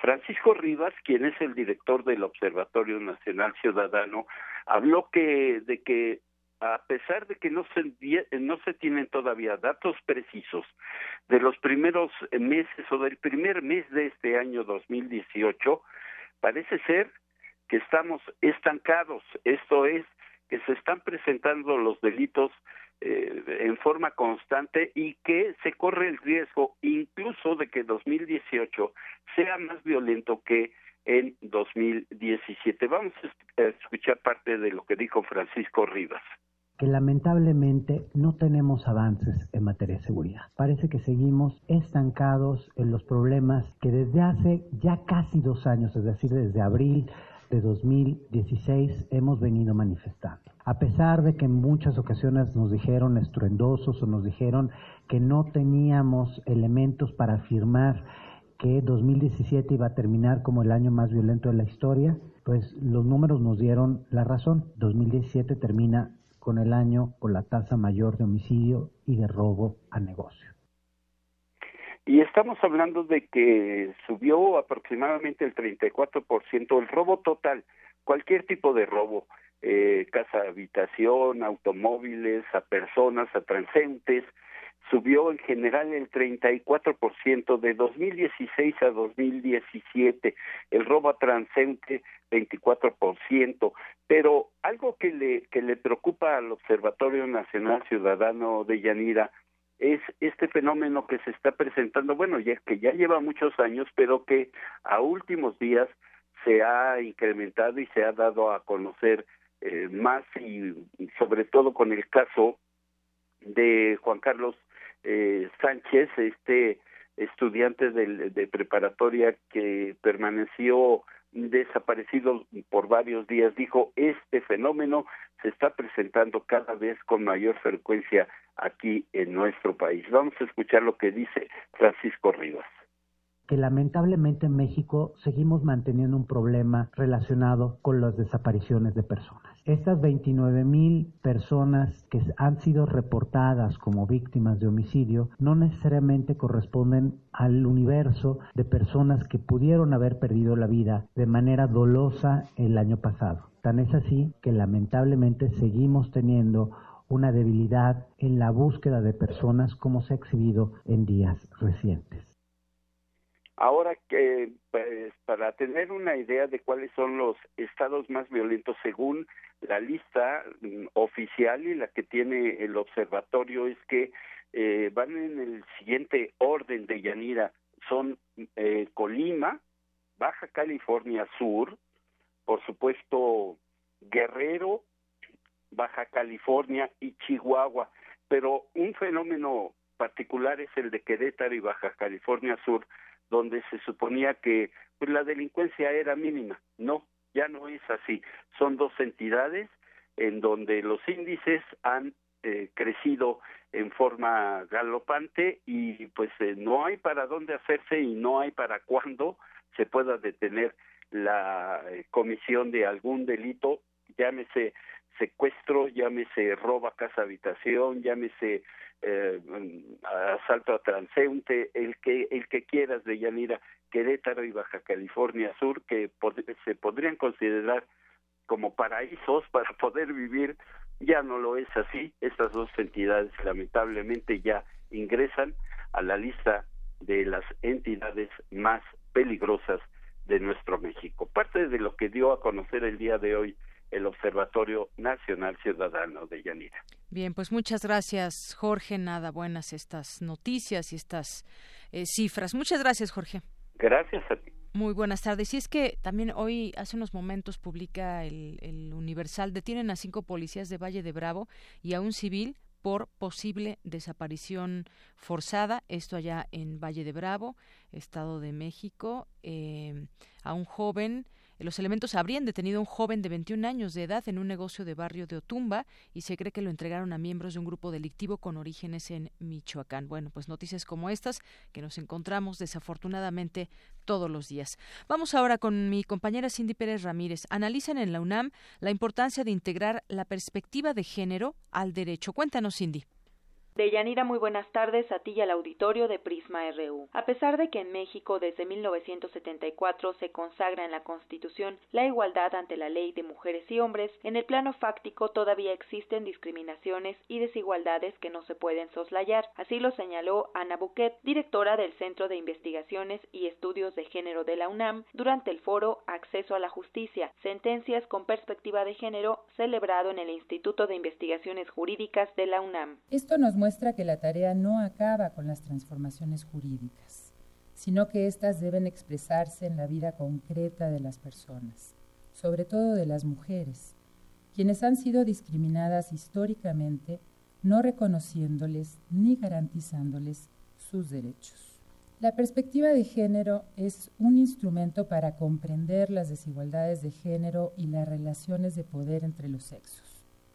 Si el derecho no tiene en cuenta las experiencias y necesidades de las mujeres y las relaciones de poder que producen la desigualdad.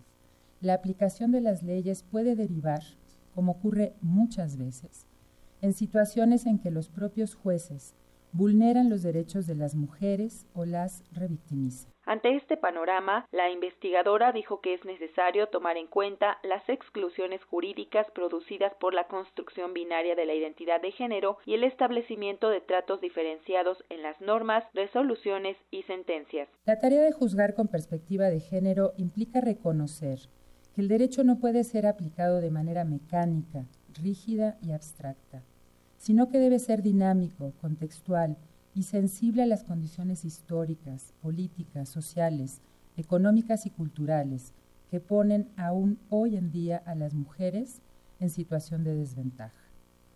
La adopción de la perspectiva de género en el sistema judicial permite detectar los impactos diferenciados de las normas y hacer una crítica de la interpretación y aplicación del derecho de acuerdo con roles estereotipados sobre el comportamiento de mujeres y hombres. La importancia de sentencias judiciales que aplican esta nueva manera de analizar las problemáticas sociales radica en que se convierten en precedentes que abren el camino a casos similares en el futuro y por lo tanto abonan en una interpretación más justa de los conceptos de discriminación y violencia, al hacer patente que se trata de un fenómeno estructural y sistemático y no de casos excepcionales ni aislados. Cabe destacar que la UNAM está comprometida con el combate a la violencia de género a través de instancias como la Comisión Especial de Equidad de Género del Consejo Universitario y el Centro de Investigaciones y Estudios de Género, así como con el desarrollo de políticas y acciones y la implementación del protocolo para la atención de casos de violencia de género en la universidad. Hasta aquí mi reporte. Muy buenas tardes. Gracias, Cindy. Y vamos ahora con Dulce García, que nos tiene información relevante acerca de la conferencia titulada Comunicación no violenta, un mensaje de vida. Cuéntanos, Dulce. Yanira, muy buenas tardes a ti y al auditorio de Prisma RU. A lo largo de los años, a través de nuestro modelo cultural de la infancia, hemos internalizado un modelo de comunicación que busca controlar a las personas y por tanto llega a generar violencia. Sin embargo, muchas personas ahora buscan no utilizar métodos coercitivos para relacionarse con los demás. A decir de Gerardo Aridgis, psicoterapeuta humanista, una situación en la que cotidianamente se ven esas coacciones es en el educar con premios y castigos. Es te doy algo si tú haces tal cosa, o te lo quito si haces tal cosa, o si no haces tal cosa. Y si podemos ver ahí, ya hay método coercitivo. Y estamos agarrados en esta sociedad de, modo tan natural de los premios y castigos que a mí lo que me gusta mucho es pensar que la transformación social se da cuando me doy el permiso de cuestionar los paradigmas desde los cuales estoy agarrado. Me parece gravísimo que ya una vez que los internalizamos, se normalizan y operamos sin hacernos preguntas.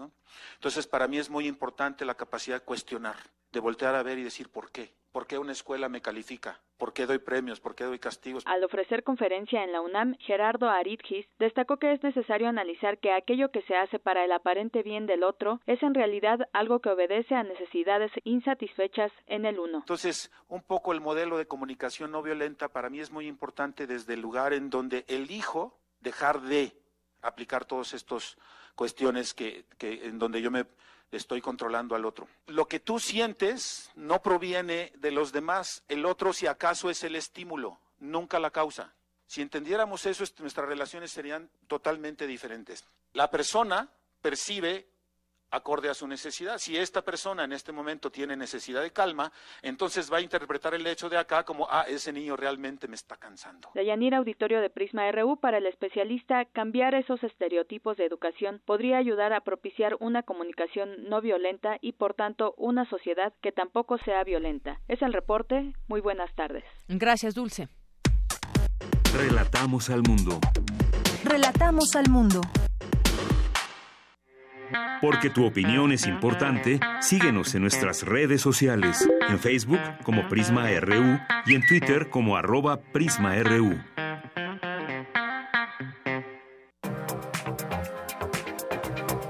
Internacional RU. Dos de la tarde con 29 minutos. Vamos ahora con las breves internacionales a cargo de Ruth Salazar.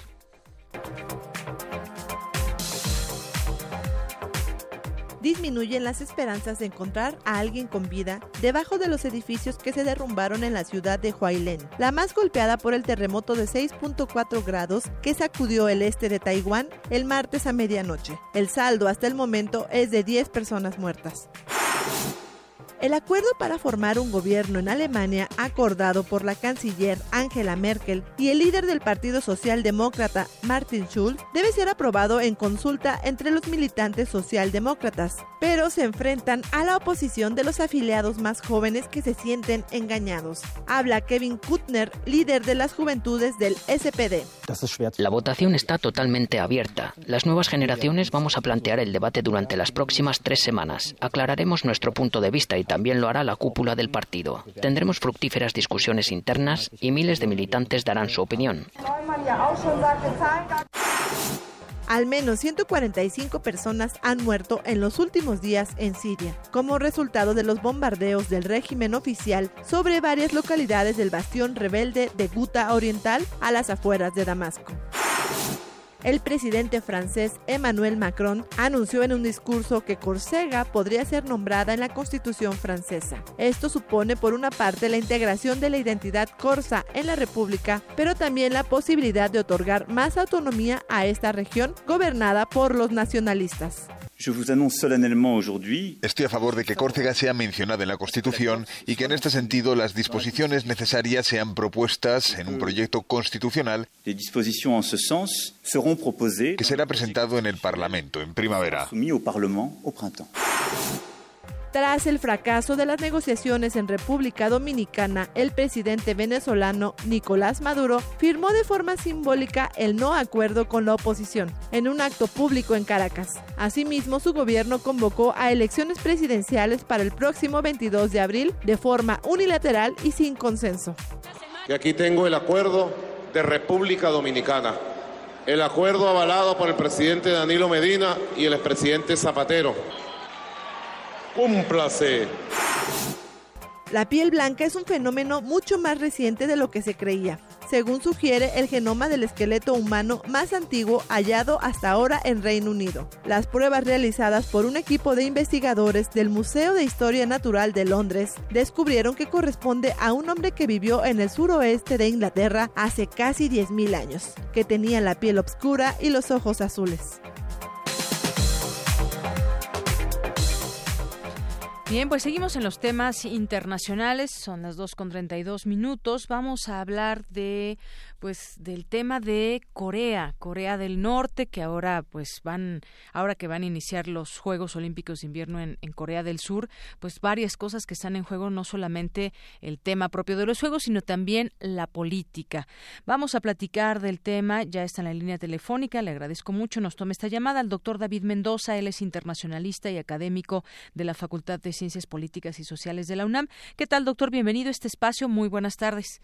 Hola, ¿qué tal? ¿Cómo estás? Un saludo a ti y a todo tu auditorio. Gracias, doctor. Pues platicar de lo que sucederá mañana viernes, una visita histórica por parte del líder norcoreano a eh, Corea del Sur y en donde va a coincidir también en esta ceremonia de inauguración el vicepresidente estadounidense Mike Pence, que además, bueno, con su presencia, eh, pues intentará quizás contrarrestar el protagonismo que ha acaparado Corea del Norte con esta participación en las Olimpiadas, pero también, pues lo que ha dicho, nuevas y duras sanciones contra Corea del Norte. ¿Cómo podemos o qué lectura le damos a, este asunto? Pues mira, sobre todo yo creo que tenemos que eh, ubicarnos en un proceso de carácter geopolítico. Geopolítico en un sentido en que eh, el conflicto que tenemos en Corea del Norte eh, es el resabio todavía de lo que es la Guerra Fría es una nación que ha sido dividida desde 1950 prácticamente entre dos países que deberían de estar unidos, pero que sus sistemas de organización política, económica y social, pues simplemente se han eh, eh, diferenciado muy marcadamente, ¿no? Eh, tenemos obviamente una serie de contradicciones en las cuales pues vemos un Corea del Sur pujante, económicamente muy activo, uno de los países con un despegue económico pues eh, muy muy interesante que se dio a partir de los setentas en términos pues de un proyecto de gobierno de muy largo plazo en términos de construcción de eh, un modelo educativo muy importante de innovación tecnológica y una Corea del Norte que se quedó ensimismada en este proceso del socialismo, del comunismo, apoyado sobre todo por los chinos y por la extinta ya Unión Soviética este aislacionismo eh, que tuvo después de la caída del de, muro de Berlín y la caída de la Unión Soviética allá por los 90, pues bueno, pues se ha mantenido pues eh, de alguna manera eh, fuerte dentro de la región, pues eh, reorganizando o eh, ubicando prácticamente buena parte de su presupuesto hacia el ámbito militar por pues las presiones que hay en esta en esta frontera que hasta el momento sigue siendo una de las fronteras donde hay una tensión pues más fuerte en el mundo. Ahora, en este sentido eh, tendríamos que ubicar pues que hay condiciones en las cuales bueno pues hay un cierto tipo de distensión en medio de eh, todo este proceso. Sobre todo, bueno, pues lo que estás mencionando en términos de, de estos juegos eh, deportivos, en los cuales, bueno, pues eh, después de una serie de amenazas, de una serie, un, un, golpeteo mediático constante por parte de Corea del Norte, no solamente para Corea del Sur, sino para eh, con Estados Unidos, una exposición eh, cada vez más eh, abierta del material bélico con el que cuentan, de la cantidad de proyectiles y misiles eh, de larga distancia. Eh, lo que vemos ahora, bueno, pues es otro juego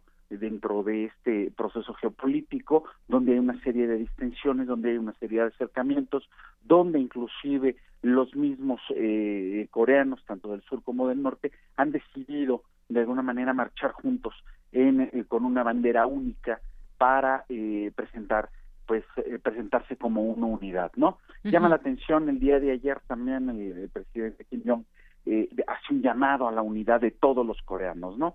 Y esto, bueno, pues eh, obviamente se da dentro de un contexto de distensión y después de que el régimen de Pyongyang lo que hizo, bueno, pues fue eh, estar de alguna manera alardeando consecutivamente en este último año sobre sus capacidades que tenía para defenderse o también de generar un ataque preventivo. Así es. Y doctores que, pues como usted decía también, o sea, ¿qué pasa entre las dos Coreas? Técnicamente, pues se supone que se mantienen en guerra desde el conflicto que se enfrentó muchos años atrás y que continúa técnicamente, pero justamente esta, eh, esto de lo que hablaba Mike Pence, el vicepresidente de Estados Unidos, hablaba de una ronda de sanciones económicas más duras y agresivas que jamás se había impuesto contra Corea del Norte. Ha dicho, seguiremos aislando a Corea del Norte hasta que abandone su programa nuclear y de misiles balísticos eh, de una vez por todas. Sin embargo, pues la respuesta que hemos visto eh, de manera eh, insistente por parte del Corea del Norte, pues es no abandonar este programa de armas nucleares y, y, de pronto si echamos a volar un poco la imaginación o vemos o tratamos de imaginar qué podría pasar si estos conflictos continúan, pues estaríamos hablando de un problema mucho mayor que quizás pues tendría que ver hasta con una tercera guerra mundial como algunos lo han mencionado. ¿Usted qué opina al respecto? Así es, bueno, mira, pues las tensiones en esta, eh, en este modelo de, de carrera armamentista que se ha dado eh, prácticamente desde finales de la Segunda Guerra Mundial, pues tiene un ejemplo, yo creo que en una menor escala, más no, por eso no menos peligroso, en lo que sucede en Corea, ¿no? Justo uh -huh. como te mencionaba, pues esta frontera es una de las más vigiladas, es una de las fronteras eh, donde mayor cantidad de soldados está literal frente a frente en una zona de distensión que no alcanza siquiera el kilómetro de, eh, de grosor entre ambos eh, países. Eh, una zona donde hace poco vimos como un soldado norcoreano pues trató de, huir en un, a bordo de un vehículo cruzando este, prácticamente todos los parapetos que habían entre estas dos zonas. Afortunadamente para el soldado norcoreano pudo ser rescatado después de que fue baleado por parte de los guardias de Corea del Norte y bueno, pues se le dio se le dio asilo. Estamos hablando también de un régimen que de alguna manera juega un papel importante dentro del ajedrez mundial y esto me refiero con que Corea del Norte representa pues justo este país que permite tanto a las grandes potencias que se han vuelto a reconfigurar. Estamos hablando de China, estamos hablando de Rusia, ¿sí? Donde, bueno, pues obviamente eh, ellos tienen el control de lo que está sucediendo en esa en esa región y especialmente China. China aquí juega un papel muy muy importante en el sostenimiento que se tiene hacia el eh, presidente Kim Jong, que es eh, prácticamente el líder supremo que encabeza eh, Corea del Norte. Esto obviamente también tiene preocupados al resto de eh, los países de manera regional. Estoy hablando específicamente de Japón, estoy hablando obviamente eh, de, países como Singapur, estoy hablando de países como Taiwán, porque bueno, están dentro de la zona de influencia. Inclusive algunos de los disparos que han tenido por parte de estos tipo de misiles han pasado por encima de territorio japonés o de las aguas eh, eh, japonesas y esto bueno pues ha causado obviamente una alarma.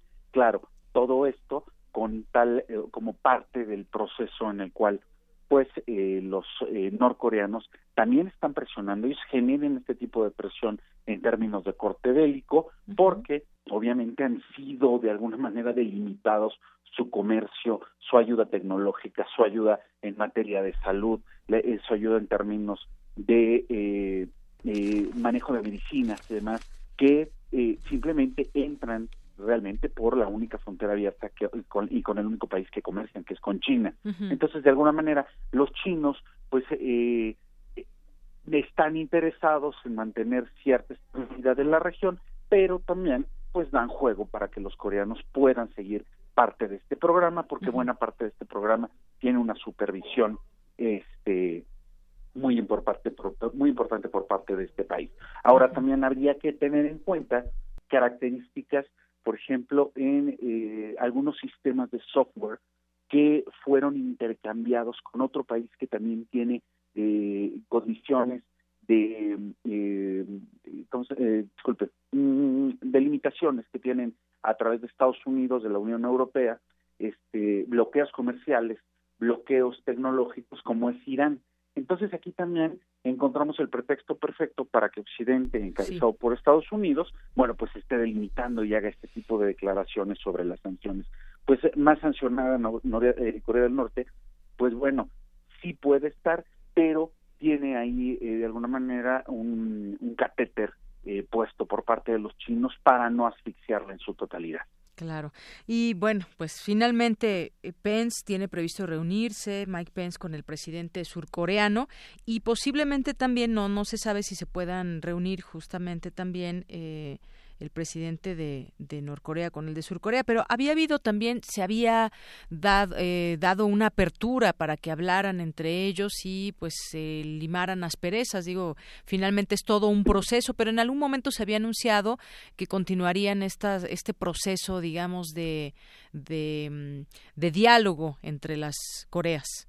Así es, y lo más seguro es de que si hay algún tipo de acuerdo o acercamiento, sea las delegaciones de manera específica quienes pues de alguna manera puedan intercambiar información, puedan eh, de alguna manera ya plantear algún tipo de postura específica que permita, bueno, pues entender cómo, cómo se va a generar parte de este eh, de este proceso que de alguna manera ahorita ya abrieron un poquito la rendija, aunque sea por la posibilidad de que ambas Coreas puedan eh, eh, de alguna manera marchar juntas en este tipo de juegos.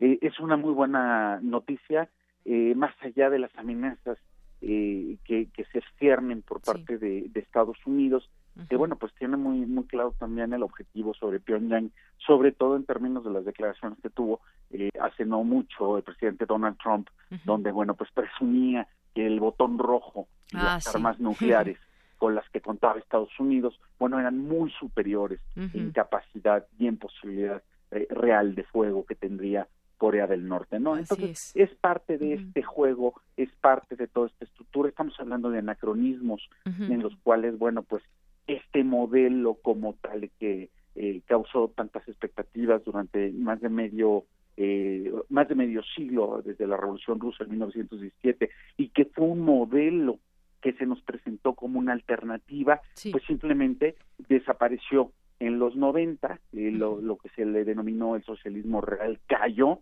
y, eh, y, bueno, pues generó una serie de nuevos conflictos, generó nuevas condiciones en este proceso que algunos le llaman de posmodernidad o del choque de naciones de Huntington, en las cuales, bueno, pues aquí hay un juego que todavía permanece, ¿no? Inclusive si lo pudiéramos comparar con algún otro país como Cuba, Cuba ya tiene eh, eh, modificaciones muy importantes dentro de sus mismos procesos, los coreanos del norte no, inclusive los chinos que siguen manteniendo el control político a través de un politburó eh, eh, al estilo muy soviético, pues se han abierto muchísimo. Ahora China es uno de los países mucho más capitalistas que, algunos otros países de, Occidente, la misma Rusia, ¿no? Entonces se mantiene latente el, conflicto, se mantiene latente estas diferencias, pero eh, vamos a ver cómo va cómo va avanzando sobre todo porque procesos como este que se vivieron por ejemplo en Alemania o en la Europa oriental que estuvo vinculado también a este tipo de regímenes pues hemos visto cómo poco a poco se han ido adaptando al nuevo modelo capitalista neoliberal. Pues, doctor David Mendoza, le agradezco mucho que nos dé su punto de vista y su análisis sobre este tema con Norcorea y Surcorea. Muchas gracias. Hasta luego, muy buenas tardes, saludos a todos. Gracias. Buenas tardes, doctor David Mendoza, internacionalista y académico de la Facultad de Ciencias Políticas y Sociales de la UNAM. Y rápidamente, rápidamente nos llamó Adán Ayala, eh, nos preguntaba sobre alguna recomendación de libros sobre un tema de la comunicación no violenta. Bueno, pues aquí le tenemos dos libros que puede usted leer: Comunicación no violenta, un lenguaje de vida, del autor Marshall B. Rosenberg, de Editorial Gran Aldea, y Resolver los conflictos con la comunicación no violenta del mismo autor. Muchas gracias por su comentario. Y bueno, vamos a rápidamente a escuchar parte, solamente parte de esta entrevista que le realizan nuestros compañeros de UNAM Global al escritor Jorge Volpi, que recientemente se dio a conocer que ganó el premio Alfaguara y bueno, pues destacó que su último libro es una novela, eh, una novela sin ficción, un género ambiguo entre la literatura y el periodismo. Es un asunto que me interesó desde el principio, sobre todo por mis vínculos con Francia. Yo fui agregado cultural en Francia, viví ahí tres años, tengo muchos amigos y voy con mucha frecuencia. Los que hubiera un conflicto entre México y Francia siempre me pareció que era muy de una muy mala idea, pero tratando de analizar por qué ocurrió, es que me empecé a interesar en la historia, no solo de Florence Cassé, sino también muy importantemente de Israel Vallarta, su novio entonces. Y el caso finalmente pues es un caso real, pero que parecería propio de una novela, por eso se llama una novela criminal. O sea, hay tal cúmulo de historias y al mismo tiempo de irregularidades, de asuntos absolutamente inéditos y sorprendentes, que me parecía que era necesario contarlo completo. Y para contarlo completo habría que usar el molde de la novela, pero siendo absolutamente riguroso con los hechos y las declaraciones. Creo que aquí simplemente se permite, eh, y es ambiguo, es muy difícil, la distinción entre el periodismo narrativo y una novela sin ficción es casi académica. Probablemente está a medio camino entre una y otra. Simplemente que yo no soy periodista, no tengo esta formación, siempre he sido novelista y lo que quería utilizar eran los recursos propios de la novela para contar una historia real. Porque tu opinión es importante, síguenos en nuestras redes sociales, en Facebook como Prisma RU y en Twitter como arroba PrismaRU. Relatamos al mundo. Relatamos al mundo. Bien, continuamos dos de la tarde con 48 minutos y ya entramos a Cinemaedro con el maestro Carlos Narro, eh, subdirector de Cultura de Radio UNAM. ¿Cómo estás? Y tu amigo. Y mi amigo además. ¿Cómo estás? Bien, gracias. Qué bueno. ¿De qué vamos a platicar hoy? hoy? Hoy platiquemos de... ¿Qué te parece si platicamos de la exhibición del cine mexicano? Muy bien. Que hace ocho días nos decías de Mate Escalante, no sé si viste esa película. Yo no hice mi tarea y no he visto la película. Claro que sí la vi. Y bueno, el público siempre es parte de las historias. Cuando estamos hablando, vas, ves una película y este y ves al público abandonar la sala, es una cosa sorpresiva. No me pasaba desde Crash de Cronenberg. Estar en una película en la que la gente se altere, se moleste, se ofenda con alguna de las imágenes, se pare y se vaya. Y me pasó con la, con la película, no sé si en todas las funciones pase igual. En la de Cronenberg sí me queda claro que siempre en la misma escena había un número de personas que no podían soportar la idea del sexo entre varones y se levantaban automáticamente y adiós. Entonces, este, En esta no sé, pues, ¿no? Pero la, la, la reacción de una parte del público sigue siendo algo que me sorprende. ¿Por qué se levantan? ¿Por qué se van? Eh, y más en el caso de ¿Qué les llega o que una les película que es tan absolutamente metafórica, donde sí es cierto, pues está planteado ahí una, una relación libidinal, una relación este entre un monstruo y seres humanos. No tiene nada que ver con su amigo este Guillermo del Toro, pero también aquí hay un monstruo y también ese monstruo tiene este relaciones, de hecho tiene más que ver, yo creo, con Zulavsky, con posesión, este monstruo de Escalante, y quizá también un poco con alguien que no es un monstruo, sino un ángel. Bueno, los ángeles son monstruos, ¿verdad? un llegado de quién sabe dónde con figura humana, que es el, el, este, el protagonista de Teorema de, de Pasolini, ¿no? Que también va este, teniendo contacto con todos los, los personajes. Pero más allá de que me, me impresionó, me impacta que la gente siga teniendo esas reacciones, me salgo. Bueno, Están en su derecho, ¿eh? Pues, es claro, están en su derecho, pero sí no deja de sorprenderme. Y no deja de sorprenderme tampoco que a pesar de que hubo cierto jaloneo, la película de Amat no haya resultado en la taquilla. Yo creo que es una película que tiene muchos elementos este, disfrutables y muchos elementos como para que el que la vea la recomienda, incluso el que, el que pueda llegar a odiarla. Pero la película no, no reaccionó en la, este, en la taquilla, el público no acudió a verla, a pesar de que pues hubo un cierto mm, un cierto este sonido. Ah, por el tema que platicábamos también de la no llega a ser una campaña publicitaria no llega a ser el escándalo del cuando este pretendieron la censura del crimen del padre Amaro. Mm. no llega a ser esto no pero sí hubo algo que podría haber hecho que la gente volteara a ver ah, hay una película que no nos quieren dejar ver, vamos a ver de qué se trata, ¿no? Pero no pasó, no pasó y la película se fue con muy poquito público, ¿no? Tampoco creo que Amad ni sus distribuidores esperaban tanto, ¿no? No es una película que esté enlazando ni siquiera con más de 100 copias. A las películas que este, se publicitan, muchos salen con cientos, con más de mil, ¿no? acercándose a las dos mil copias. Y luego la gente se escandaliza mucho de las cosas. Pero mira, este, lo que me llamó la atención y por eso quiero aprovechar ahorita el tiempo para reflexionar. De pronto dije, bueno, y a ver qué está pasando con el, con el cine mexicano. ¿Qué pasa? Y me puse a revisar las carteleras, me puse a revisar los este, taquillómetros y estas cosas. Y de pronto me encontré con que en cartelera hay 10 películas mexicanas. Cosa que yo creo que no siempre pasa, ¿no?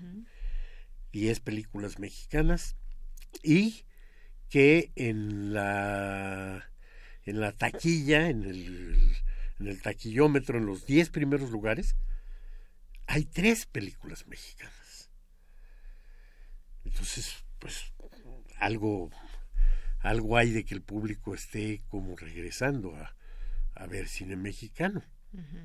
Pero también me sorprendió, y si sumamos todavía que Del Toro sigue en segundo lugar esta semana, y no es una película mexicana, pero sí dirigida por un mexicano, pues entonces nos pues, enteramos que la semana pasada una buena parte, un porcentaje cercano al, a la mitad de la gente, fue a ver una película dirigida por un mexicano. ¿no? una película mexicana, pero sí, una película dirigida por un mexicano. Y al revisar esa cartelera de las películas mexicanas, también me encontré con que hay una un gran surtido de de directores de distintas generaciones, de distintos eh, este, visiones del, del mundo, de géneros, o sea, por primera vez yo creo que en este mucho tiempo en esas 10 películas una es un documental. Este, bienvenido el regreso a hacer películas de nuestro querido Alberto Cortés, que hacía, creo que desde la película que hizo este en el corazón de la selva chiapaneca con los zapatistas. Si la película se llamaba algo del corazón, ¿no? No, no recuerdo. Eh, no había no había hecho algo más y bueno, pues ahora tiene un documental que se llama El maíz en tiempos de guerra que está en exhibición. En la Cineteca, entre otros. Y sí, y hay animación. Y la sorpresa también es que la película mexicana que más está llamando la atención es una animación, La leyenda del charro negro. Ah, es verdad. Entonces, este... Que ha tenido además mucha publicidad, me parece. Ha tenido mucha publicidad y, y la respuesta del público está ahí en la, en la taquilla. Una película Pero entonces infantil, me pregunto, ¿qué pasa con el, con el cine mexicano? ¿No? O sea, ¿cómo hay unas cuantas películas? Tiene que ver con los obstáculos que este que enfrenta el cine mexicano para exhibirse, ¿sí? Tiene que ver con los este con la existencia de dos dos cadenas que no son no son un monopolio porque son dos, no son un oligopolio porque son dos nada más, entonces bueno, son dos monopolios prácticamente, porque sí este, por ejemplo, cuando a Amat le dijeron que no se iba a pasar en Cinemex, su tristeza fue que Cinépolis no está en Guanajuato, entonces, pues quiere decir, en un es monopolio Cinemex, en otros lados el Cinépolis es el monopolio, pero esas dos cadenas, este, que de dientes para afuera presumen mucho apoyo al cine mexicano, no cumplen ni siquiera con las expectativas que tendría uno de pues sí por ahí tiene mucho que del, ver que estos monopolios no, no ofrezcan esa publicidad también para sus películas no y hay otros tenemos los cines que son de la UNAM el, otros cines eh, cineclubs por ejemplo que es ahí donde algunos nos ponemos a buscar también películas mexicanas. Sí pero eso es este eso es eh, para quienes somos los cinéfilos, uh -huh. para quienes son los cinéfagos, para quienes son los voraces de la, de la visualización de películas. Uh -huh. Pero el cine mexicano llegó a ser en los años 50. Ahora se presume mucho de que tenemos una producción tan alta como en aquella, como, como en aquella época. Uh -huh. ¿sí? La década de 2010 este, de esta, esta, esta en la que estamos viviendo. Trae un porcentaje de producción de películas similar a la década más alta de la historia del cine mexicano. Pero de ninguna manera ese porcentaje de producción tiene que ver con otras cosas. O sea, sí, quienes hablan y las autoridades del cine y de la cultura se llenan la boca diciendo tenemos 160 películas, Sí, nada más que no te dicen que de esas 160 películas, 80 no se estrenaron. Uh -huh, claro. Y que de las 80 que sí se estrenaron, 60 más no se pasaron en más de cuatro estados de la República, uh -huh. o de cinco. Entonces tú dices, ¿qué pasa, por ejemplo, si tú llegas a, a este... Ahorita yo te digo, la cartelera de, del Distrito Federal tiene 10 películas mexicanas, uh -huh. pero te apuesto que si nos vamos a revisar la cartelera en Sinaloa, uh -huh. Pues es mucho menos. No vamos no a encontrar hay. ni uh -huh. siquiera, a lo mejor, a lo mejor lo único mexicano que vamos a encontrar es al director Guillermo del Toro, ¿no? o a lo mejor sí está en la leyenda del charro negro, o a lo mejor está alguna de estas otras comedias infames, ¿no? Pero bueno, pues, uh -huh. que este que ahí están. Entonces, el cine mexicano no está llegando al público. En los años 50 se convirtió en la segunda industria que más divisas le dejaba al país. Entonces, bueno, ¿qué te voy a decir? Ahora no se exhibe ni en Culiacán, bueno, pues tampoco se exhibe en este en Colombia. Uh -huh. De hecho, una de las cosas molestas de pronto de esas 10 películas mexicanas es que tengamos un remake de una película chilena. Uh -huh. No puede ser, claro. ¿no? Tampoco así que el, este, el, todos los esfuerzos del cine mexicano se, se dediquen a poner en español chilango el, el éxito que este que tuvieron nuestros uh, queridos chilenos en otro. Pues todo un tema que se puede ver. por qué, por qué es que eso le está pasando al cine mexicano y vamos a pues tener que hablar varias veces de esto, porque si son muchas aristas, muchos ángulos. Somos un cine maedro, entonces muchas caras. Muy bien. Vamos a irlas. Pues seguiremos hablando de esas distintas caras.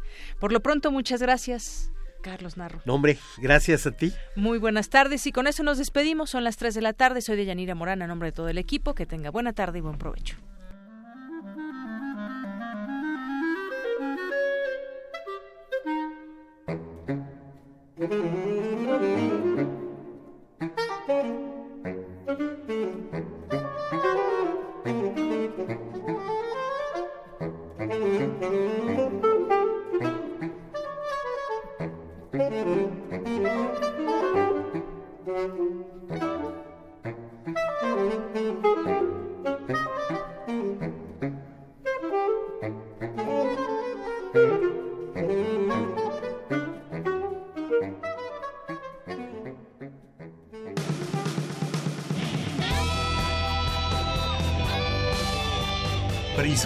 RU.